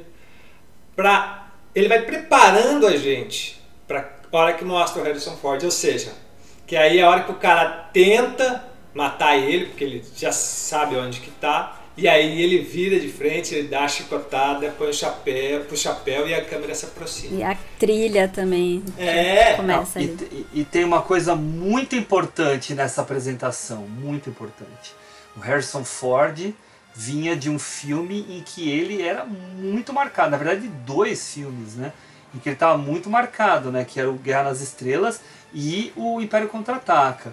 Então, ele, eh, o personagem do Han Solo era, então, eh, não era o Harrison Ford, era o Han Solo. E aí ele consegue com essa apresentação, retardando, né, a, a entrada dele, apresentar aquela figura com uma outra cara. Né? Não é o Han Solo que está aqui, isso é muito difícil. E, e é, só falando aqui um adendo, que está no, inclusive no documentário que eu vi, ele tinha acabado de fazer, eu acho que em 1941, né? Sim, sim. Tá, foi um, foi um fracasso. fracasso, crítica, ele tava mal aí, tipo, de, de garoto, sensação, aí todo mundo já começou, opa, esse é o cara que estoura o orçamento, esse cara não sei. E aí quem é que chama ele para fazer Jones? O George Lucas. Fala porque ele tava, num, tava mal e falou, ó, vem aqui que eu tenho um roteiro para você. E aí era Indiana Jones. E aí, o Vamos brincar, vamos brincar de novo. é, é. Eu, particular, não, só comentando, eu particularmente gosto muito do filme porque acho ele muito redondinho. É óbvio que tem as questões, como a Ju falou, sobre a personagem feminina tal. Mas eu acho que é, a, a ideia de quem é esse, esse herói é, é justamente ser esse anti-herói, ser esse cara. E, e, esse lance que você comentou, que ela fala, ah, eu era menor, realmente é muito estranho, fica uma coisa. Mas repara que antes de acontecer tudo isso, ele está dando aula. E aí a câmera passa pela, pela, pelos alunos. alunos. Aí, é, e todas as alunas estão assim, babando nele. Claro, ele é um cara bonito, um cara charmoso, tá assim. Inteligente. Tanto é, tanto é que tem um close no rosto da menina não, tá assim, o que, a minha cara é de isso não justifica. Não, não, mas não é isso, não é isso. Não é questão de justificar. Tô só complementando.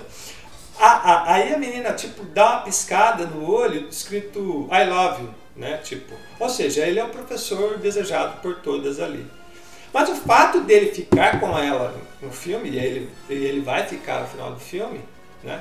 Não acho que seja algo do tipo, olha. Não, isso não é o problemático de forma é, vamos, não. É só esse. É, é vamos massacrar. esse começo e a forma como ele vai tratando ao longo do filme, que é meio. Mas assim, ele, ele, mas esse é o estilo dele, ele vai tratando todas as personagens assim. Você repara que ele vai dando cacetada em todo mundo, porque ele, ele não tem essa figura mesmo, né? Não, ele, ele, ele é meio é canalha mesmo. É, é canalha, justamente. É. Né?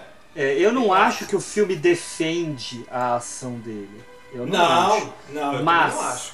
Mas a gente tem que problematizar. Tá? Claro, Sim. foi uma outra época para fazer esse filme, outra época, tudo bem.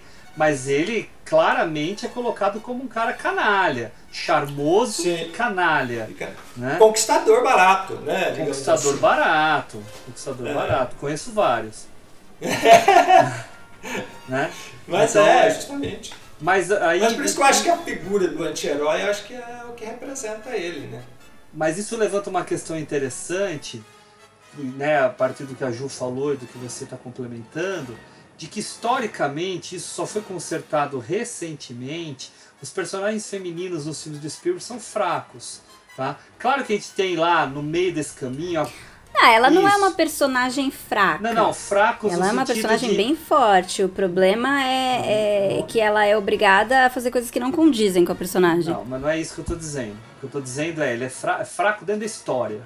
Tá? Ela tem pouca participação na história.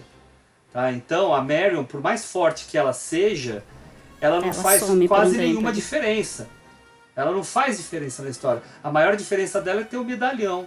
De resto, não tem. Tá? Então, assim, em outros filmes a gente também vai ver isso, né? A mãe do ET, qual a diferença? A esposa do Brody, qual a diferença? Até mesmo a mãe do, do Barry no Contatos e a esposa do Roy. Nada. Então isso. Mas eu é acho uma... que essa primeira, essa primeira essa leva, primeira leva, né? É, eu acho que não Mas tem, né? Eu acho que ele vai valorizar isso com força mesmo só recentemente, com The Post e tal. A gente vai ter poucos. A cor púrpura até trabalha bem a, as personagens femininas, né? Mas é exceção. E, e assim, não vou nem dizer que tudo bem. Né? É, é, é o que eu escutei outro dia uma pessoa falando, né? Não é que a gente tem que forçar a pessoa a ter mais filmes com aquilo que a gente quer que tenha, né? O problema é Sim. é que tem pouco filme, ou na época tinha pouco filme em que a mulher era protagonista, né? Sim, Só mas que é, tá falando tem que- ano- final dos anos 70, dos anos 80. É, tem que tomar cuidado com isso, né? Então, assim, a- ele tem uma personagem feminina, poderia explorar um pouco melhor. Não servir. Porque se for assim, então colocasse um menininho, entendeu? Ou um cara mais novinho, para ser o parceirinho dele lá.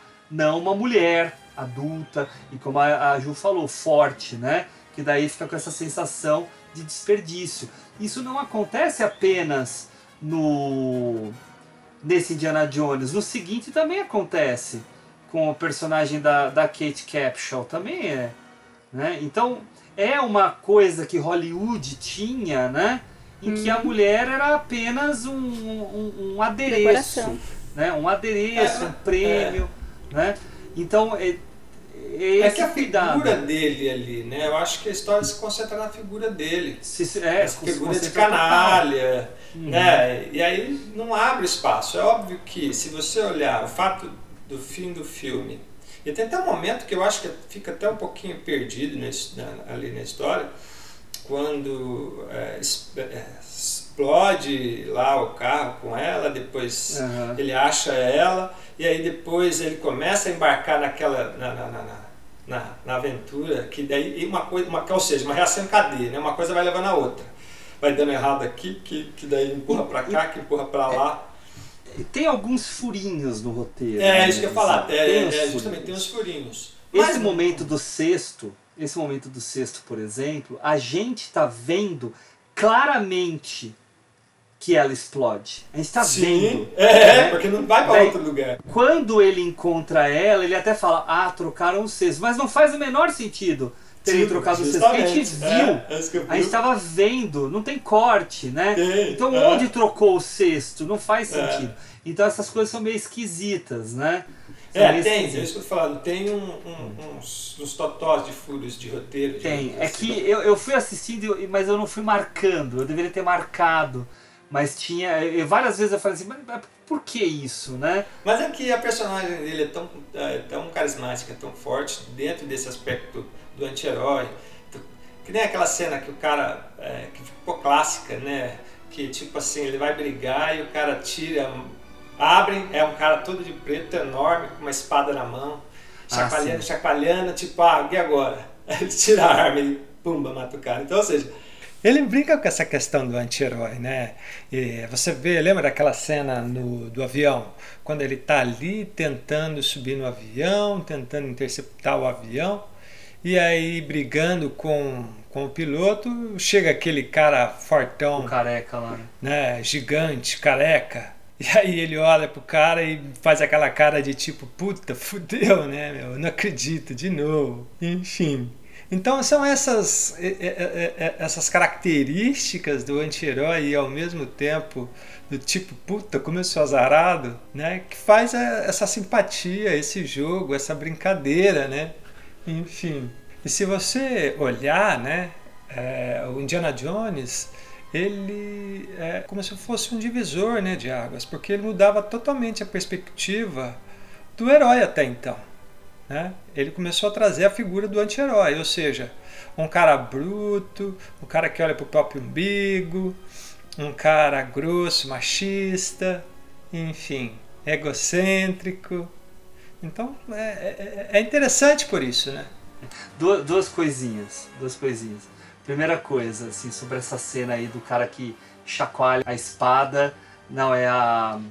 Esqueci o nome. Essa, essa grande espada, né? A cimitarra, né? Parece uma cimitarra né? gigante e daí ele dá o tiro, né? Vocês devem saber, mas é legal para os nossos ouvintes, né? É, não, é, não ia ser isso, ele ia lutar com o cara, né? Só que eles estavam num país distante, não sei onde que eles filmaram, não lembro agora, e ele ficou com uma desinteria monstruosa, ele estava muito mal. Ele estava muito mal. Então a forma que eles encontraram de resolver a cena e filmar foi fazer desse jeito, e daí virou história. Soluções criativas para problemas. Exatamente. Mas, mas a outra que eu, que eu queria falar é. Aí eu não lembro quem foi que comentou, não é meu isso, tá? Mas é reparar que o, o Harrison Ford sempre tem a risadinha fatídica. De ladinho. Que é quando ele tá. É, não, porque quando ele tá conseguindo alguma coisa e ele dá uma risadinha de ah, consegui, é sempre porque em seguida vai acontecer alguma coisa que vai destruir tudo. É, Por exemplo, é. lá na, na, na sabe. caverna do início, quando ele tá subindo naquele cipó, que ele tava quase caindo no buraco, ele dá a risadinha fala, e daí o cipó solta e ele desce mais um pouco, né? Então é. Enfim, coisas do Spielberg, né, que, que ele vai colocando. Só deixa eu fazer um último comentário que eu lembrei agora, desculpa, que eu eu até esqueci de falar que o Contatos ganhou o Oscar de melhor fotografia.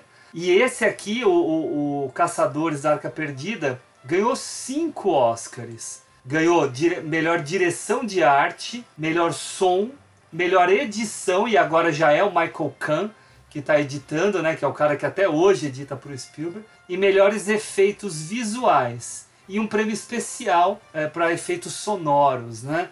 Curiosamente, essa, a trilha desse filme, que é perfeita na minha visão. Não venceu o Oscar porque perdeu para uma outra trilha perfeita que é a do Carruagens de Fogo. Nossa, é animal. Que é simplesmente Ah, animal também. a, a história do George Lucas, né? Segundo o IMDB. É, a, a história, é, eu acho que a história do George Lucas e o roteiro é, do, do, Era do do Lawrence Lawrence Kasdan. Né? Eu É. acho que o Spielberg divide com ele esse crédito, crédito não divide? Não, é o Philip Kaufman que divide. Nossa, Philip Kaufman, gente. Esse é gênio. Nossa, o, o diretor do Insustentável Leveza do Ser. Mas vamos lá, então vamos, vamos em frente. O último filme de hoje, ET, o extraterrestre. 1990. Mil, não, 1982.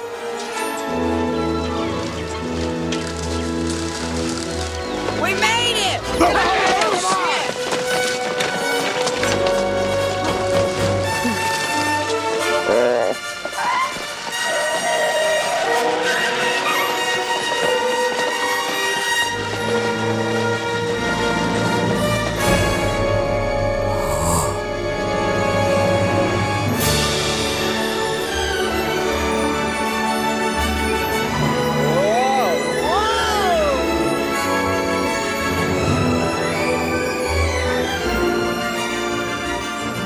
Deixa eu começar então, né, já que a gente já deu a volta toda, e contar rapidamente pra vocês. Eu, eu acho que o ET foi um dos primeiros filmes que eu vi no cinema.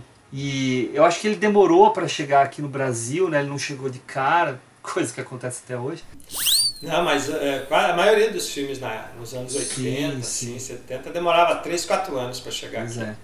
Mas eu, eu, eu lembro como se fosse hoje da minha reação vendo esse filme. Eu era novo, né? Eu devia ter 6, 7 anos. Fui ver no Shopping Eldorado. E eu lembro de eu chorando na escadaria do, do Eldorado, depois de ter acabado o filme, reclamando que o ET tinha ido embora. né? E minha mãe me consolando, não, mas é só um filme. né?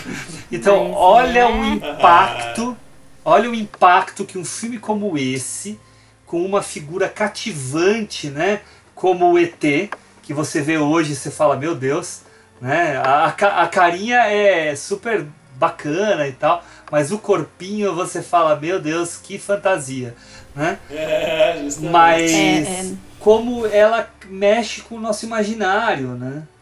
Então é um filme que, novamente, mesma coisa dos outros, cria uma expectativa muito grande, ele te dá ah, relances do desse ser, né, fofo, e aos poucos ele vai nos apresentando, né? Ele vai mostrar o ET pela primeira vez de fato, né, quando quando ele se apresenta para o Elliot, perto de meia hora de filme. Né? E daí depois começa toda a coisa. Então antes disso tem toda uma expectativa, diferente do Contatos que te deixa com a pulga atrás da orelha. Mas ele te deixa numa expectativa de, meu, como é que vai ser a reação desse menino, né? Como é que vai ser isso? Mas só para eu encurtar aqui a minha, as minhas considerações, eu acho que uma coisa que me mexeu muito agora assistindo esse filme foi a questão da, do meio ambiente que eu senti vendo o filme.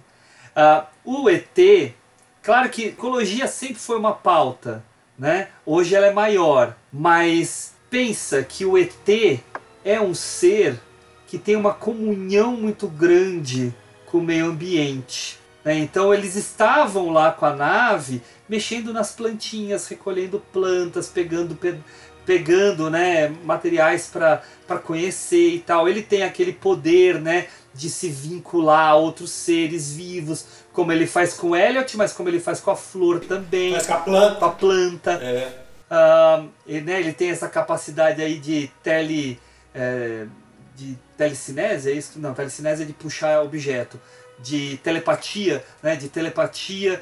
Né? Então ele tem tudo isso. E a partir do momento né, que, que ele começa a sofrer um certo ataque desses homens, que demora muito né, para a gente ver, esses homens são identificados né, por partes é, de objetos que eles têm, né, como a chave que o personagem do Peter Coyote carrega, né, ou pelos pés, né, pelos movimentos mais bruscos dele. Quando ele, come, ele começa a ser atacado, né, entre aspas, por esses homens, para mim pareceu uma grande metáfora, né, do ataque dos homens ao meio ambiente, né? Porque é como se esse CCT fosse um uma espécie de, de, de ser protetor das florestas, né? ser protetor da, da ecologia. Então eu senti muito isso vendo o filme dessa vez. E se a gente enxerga por esse prisma, né? e a gente pode falar que nesse filme, como até em outros do Spielberg, o adulto é colocado como, não como vilão, mas como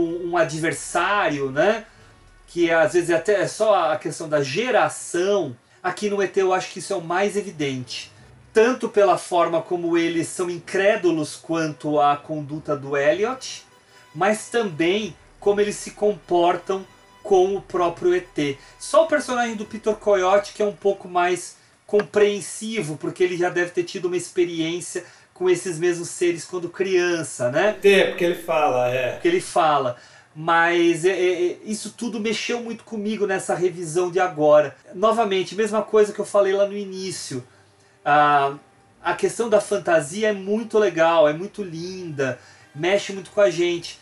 Mas essa questão mais mundana que o Spielberg já tinha colocado lá e que eu passei a perceber um pouco melhor, me atraiu ainda mais. E aí por isso que entrou essa questão da ecologia também. Eu achei bem interessante esse esse olhar que me clicou na hora, né? Uhum. É, eu nunca tinha pensado nesse sentido da ecologia, apesar de que faz sentido das plantinhas, mas eu pensei uma coisa parecida, na verdade. Eu, eu pensei que esse ET, assim como os ETs do Contatos, ele, é, ele tem a altura de uma criança, né? E então ele, ele passa essa ideia de inocência e realmente os vilões são os adultos, né? Então é, é, essa coisa de você defender a inocência, de você defender o, a pureza, né? Que o Spielberg ele, ele faz muito filme infantil porque ele tem essa defesa da inocência, né? Ele gosta desse olhar mais sem, sem maldade e tudo mais. Eu acho que isso cola com a ideia da, da ecologia também, né? Porque criança normalmente é mais ligada com natureza e tal, e vai perdendo com o tempo, porque a gente vai ficando mais prático e mais, enfim, capitalista. é. O ET, eu acho que desses filmes foi o que eu mais assisti, assim, né? É, várias vezes, enfim. Como tem uma relação ali por causa de infância, né? Então essa coisa afetiva, né? Eu acho que isso também é, é, é um critério que acaba sendo influenciado. É, Não tem como. É, mas é, é, revendo agora, eu vi coisas que eu não, não tinha reparado, né? E eu acho que vai no caminho que vocês dois estão falando. Mais até do que a Ju está falando. Mas eu acho que agora, com essa questão que você falou de ecologia, não lembrei de, de relacionar. Mas acho super interessante que dá já essa ideia né, de tratar bem a, a, a, o planeta a natureza. É, é. Mas olha que, que, que bacana, né? É, a Ju ter falado isso e isso condiz com que, que o Spiegel é nessa primeira fase, digamos assim, né? Ah, vou nomear assim. É ele lidar com os sentimentos dele, né? Ele, ele conta nesse documentário é, que eu falei há pouco tempo que é essa questão dele da relação familiar, né? A infância dele foi muito difícil para ele. Em relação ao pai, aos amigos, ele sofria muito bullying na escola, chamavam ele de judeu. Aí ele nega, ele fala que bom período da vida dele ele negou que ele não queria ser judeu. Então, ou seja, ele, ele sofria muito. E eu acho que esse sofrimento ele destinou justamente às pessoas mais velhas, né? E por quê? Porque era a estrutura familiar, né, que estava abalada pela ausência do pai. Mesmo que a mãe fosse uma boa pessoa, ela sentia muito isso, né? Enfim, é todo esse passado de mágoa, digamos assim, do Spielberg, ele acaba colocando de uma certa forma nas personagens adultas dessa, dessa digamos assim, dessa primeira fase, né? Enfim, tudo isso influencia, você vai ver em todos os filmes dele. E eu acho que o ET tem muito disso, mas muito, novamente como contatos. Se a gente olhar a família, o pai é separado, o pai foi morar no México, né? Eles ali, os irmãos, estão tristes, principalmente o Elliot, que não aceita o pai ter ido embora, que aí é o caso da mãe ter ficado com um amigo, enfim. Mas tem outra dentro que eu achei muito legal, isso que o Hugo falou lá, que é os que seriam malvadões, o exército, o FBI, seja lá o que for, eles não aparecem, é só meio corpo. Num dado momento que eles estão em casa, é, eu não lembro se é o ET, o ET está sozinho e a televisão está ligada, ou ele ligou a TV. Aí a câmera ela dá um driving out, o que está passando na TV? Tom e Jerry. E todo mundo sabe que o desenho de Tom e Jerry, os adultos não aparecem, é sempre meio corpo. Aham, tem razão, Ricão. E é ele que liga, é. É. E ele, e ele dá risada, né? E ele dá risada do desenho. Justamente. E é muito legal isso, por isso me chamou a atenção, coisa que eu não tinha me ligado antes, né? É, enfim. E você vê como é que ele usa de muitas referências para construir esse universo. Onde a gente vai embarcar e, e vai perceber esse olhar mais inocente, né? esse cuidado mais humano e que as outras personagens vão perdendo ao longo da história, né? ou elas já começam perdidas, né? digamos assim. E isso é interessante, né? porque a gente percebe a ideia dele construir todo esse universo para que a gente entenda realmente os sentimentos dele numa ideia mais ampla e universal. Cara, e eu, eu acho sensacional a cena em que a mãe entra no quarto porque ela escutou um barulho. Daí ela entra no meio daquele bando de boneco e ele tá parado como se ele fosse um boneco, também, cara. Cara, é assim, não tem uma vez que eu não É fico muito assim bom. apaixonado. Eu, eu não lembrava dessa cena, a hora, que, a hora que ela entrou ali, daí eu lembrei, assim, antes de começar, é muito boa. É muito boa. Eu gosto também da cena que eles estão no Halloween e passam o Yoda. Ali, Nossa, ele, genial. Ele se reconhece, ele é muito bom. cena é muito Ah, por sinal, muito bem lembrado, Ju, como tem referência do Star Wars dentro desse, desse filme, né? Ah, George Lucas amigão, né? É, mas é, 77, né? Depois, é, 79, então, enfim. E, e- e diz, né? Diz que o Spielberg sempre pediu, implorou para dirigir um Star Wars e o George Lucas falava que não era para ele. É, mas ele tem uma porcentagemzinha, É, ah, né, sim, do é. primeiro. Aí Nossa, isso é genial, né? É, isso a gente esqueceu de comentar, é do Contatos, né? Contatos. Eles fizeram uma Sim, aposta, é. melhores amigos, estavam fazendo ao mesmo tempo, Contatos Imediatos e o Star Wars. E aí o George Lucas achou que o Contatos ia fazer muito mais sucesso. É, Aí falou, ah, me dá uma. Vamos trocar é porcentagem. 5% pra cada um. É. Aí alguém se deu bem na história. É, tem uma cena muito legal não, nesse documentário que eu tô falando, que fala junto quando tá o quarteto ali, né? é, dos diretores, que daí eles são super amigos e tal. Aí, pois bem, aí o, o, o, o Spielberg conta uma história rapidinho, que eu acho muito legal, que ele chamou lá para jantar e, e o George Lucas deu o roteiro de Star Wars. Aí eles leram e foram jantar, né? Aí diz que, chegou no jantar lá, diz que o Brian De Palma falou Porra, mas que história é essa? Que história de que você não entende nada? Tem um cara peludo, tem um outro não sei o quê, que perdeu o pai, que daí é o pai. Puta história confusa. Aí disse que daí o George Lucas foi ficando né, pra baixo, pra baixo, daí disse que o Brian De Palma falou pra ele assim, pô, hum, tudo bem, se você gosta, então coloca, sei lá, um letreiro explicando, né, no começo, o que, que, que é a história, o que, que é pra gente entender. E, e, rapaz, e, e ele, foi o que ele fez, né? Enfim, começa os letreiros. Em todos os É, filmes é desde muito, então. muito, muito engraçado. Genial, genial. É verdade, eu conheci essa história. Mas, é, voltando ao ET, cara, o ET ele tem uma magia, né, com, a, com, a, com essa relação da criança com, com o ET, né? E como é, é, essa questão do pai pro Spielberg é, é, é uma coisa muito pesada, né? Você vê essa questão, Uhum. mesmo ele, né, salvando o ET, o ET vai embora, né?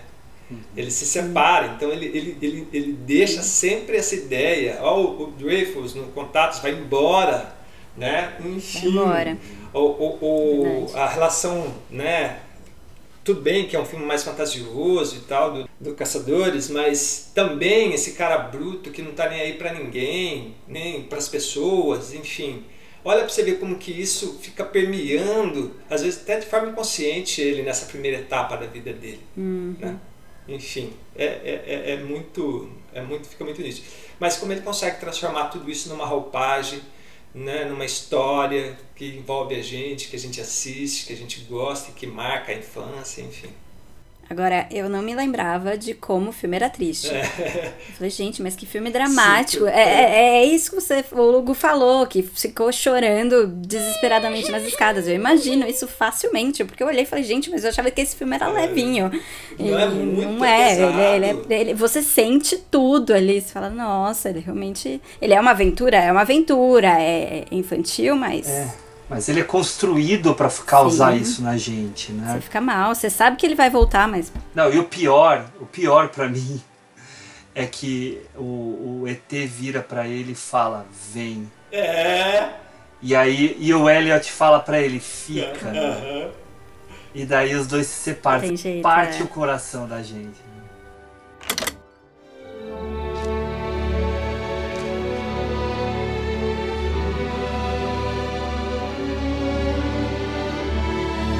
Come. Stay.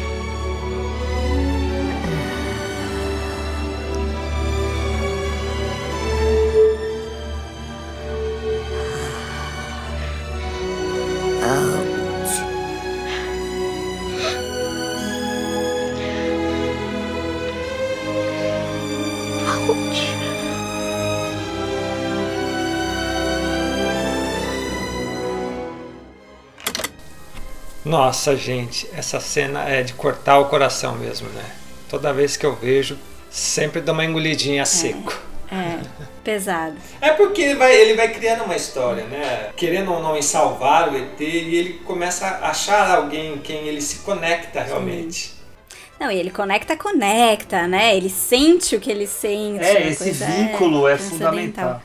E a família, ele não consegue se conectar. É, é, por exemplo, a parte que, Ju, como você falou dessa questão dramática, e realmente ela está presente, ela é forte no filme, a cena que eles estão ali tá almoçando, Nos desculpem, pois o correto é eles estão jantando. que a, a, a mãe, de uma certa forma, ele, ele, o Elliot, está meio revoltado né, com a situação, que ninguém acredita nele e tal. E, enfim, irritado, aí o irmão dá uma zoada nele, mas daí a irmã, a mãe fala, ah, tá bom, filho, tipo, passando a imagem que não acredita nele, mas tipo, deixa pra lá. E aí ele começa a ficar irritado e aí ele ataca ela, né, falando que o pai tinha ido pro México.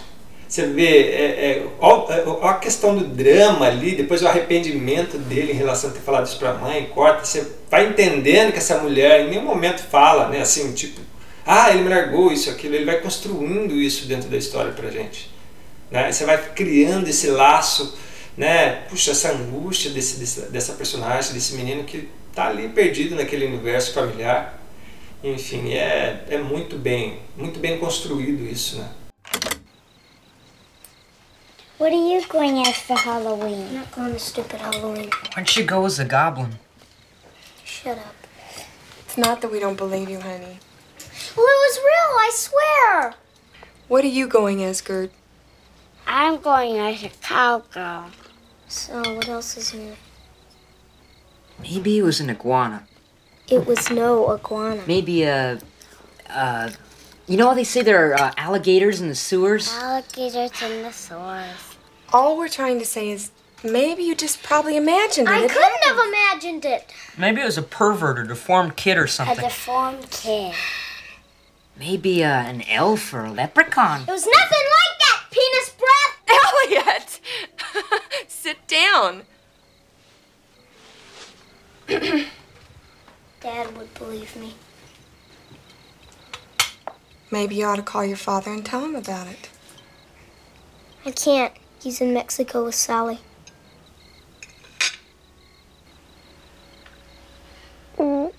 Where's Mexico?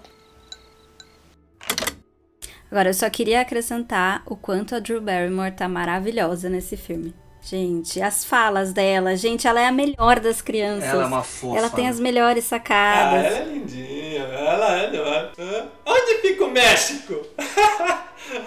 É, não, e ela tem umas respostas assim na lata, gente, é muito, muito O boa. homem da lua, o homem da lua. Ele vai embora, mamãe. E ela é lindinha, ela é fofinha. Ela é uma eternamente fofa, né, cara? Ela cresceu, continua uma fofa, né? Não, ela é fofa, mas ela, ela tem umas, umas respostas meio duras também. Eu acho engraçado. Eu não tô lembrando das falas aqui, mas era muito. Sim, tem várias mesmo. Você tem razão. Ela sempre entra pra dar essa, esse choque de realidade. Dá uma patada, é. É, mas é, é pela simplicidade, a personagem dela, né? Do tipo, É. né? Só uma criança fala pra outra, ah, mas mãe, ele é chato, né? Porque ela não tem essa noção da. Do, de, de, de quanto eu vou intermediar, né? Então ela vai lá e tal.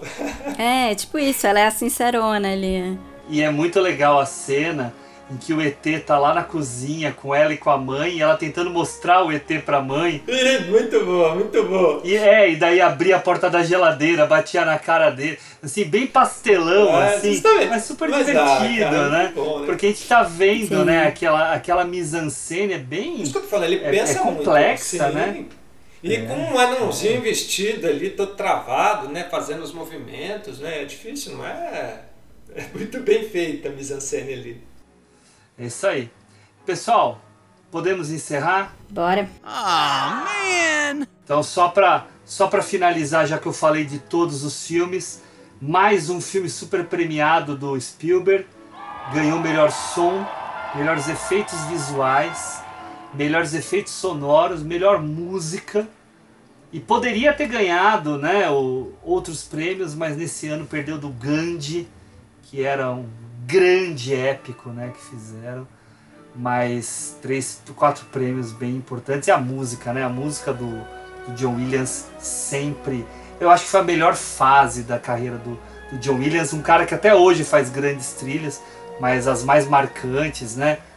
Além das, dos, do Spielberg, tinha lá o, o próprio Star Wars, o próprio Superman, a Profecia, né? Um monte de, de trilhas incríveis. Tá pesado de Oscar lá na casa dele lá. Tá, tá, tá. Viu? Mas o engraçado, né, é que o Spielberg só vai ganhar Oscar, cara, bem lá na frente, né? Bem na frente, só em 93. Quer dizer, pelo filme de 93 em 94.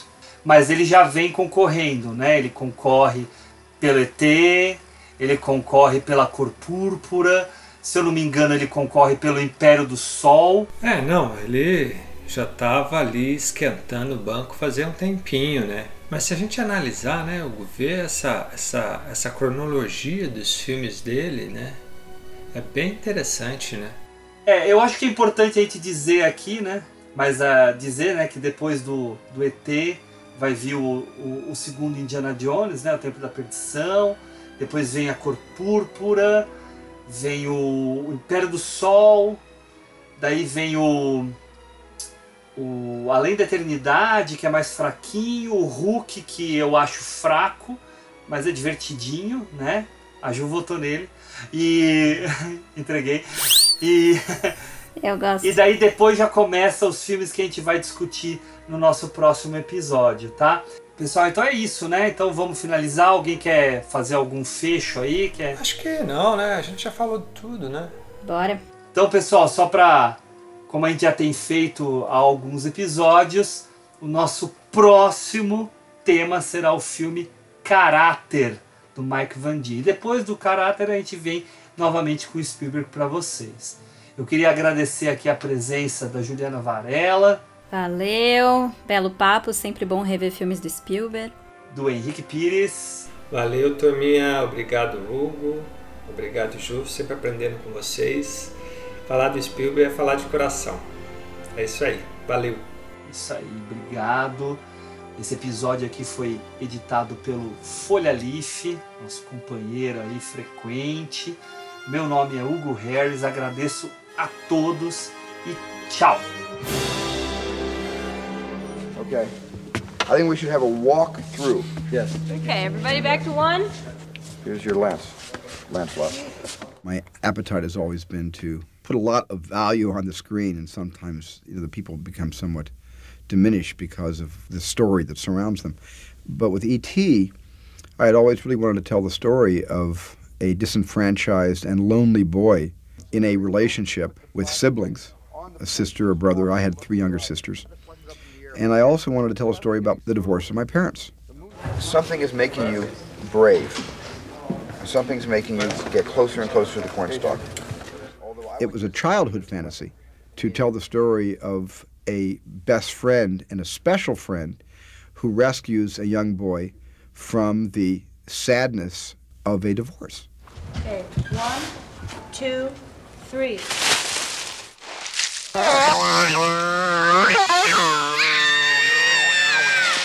Cut.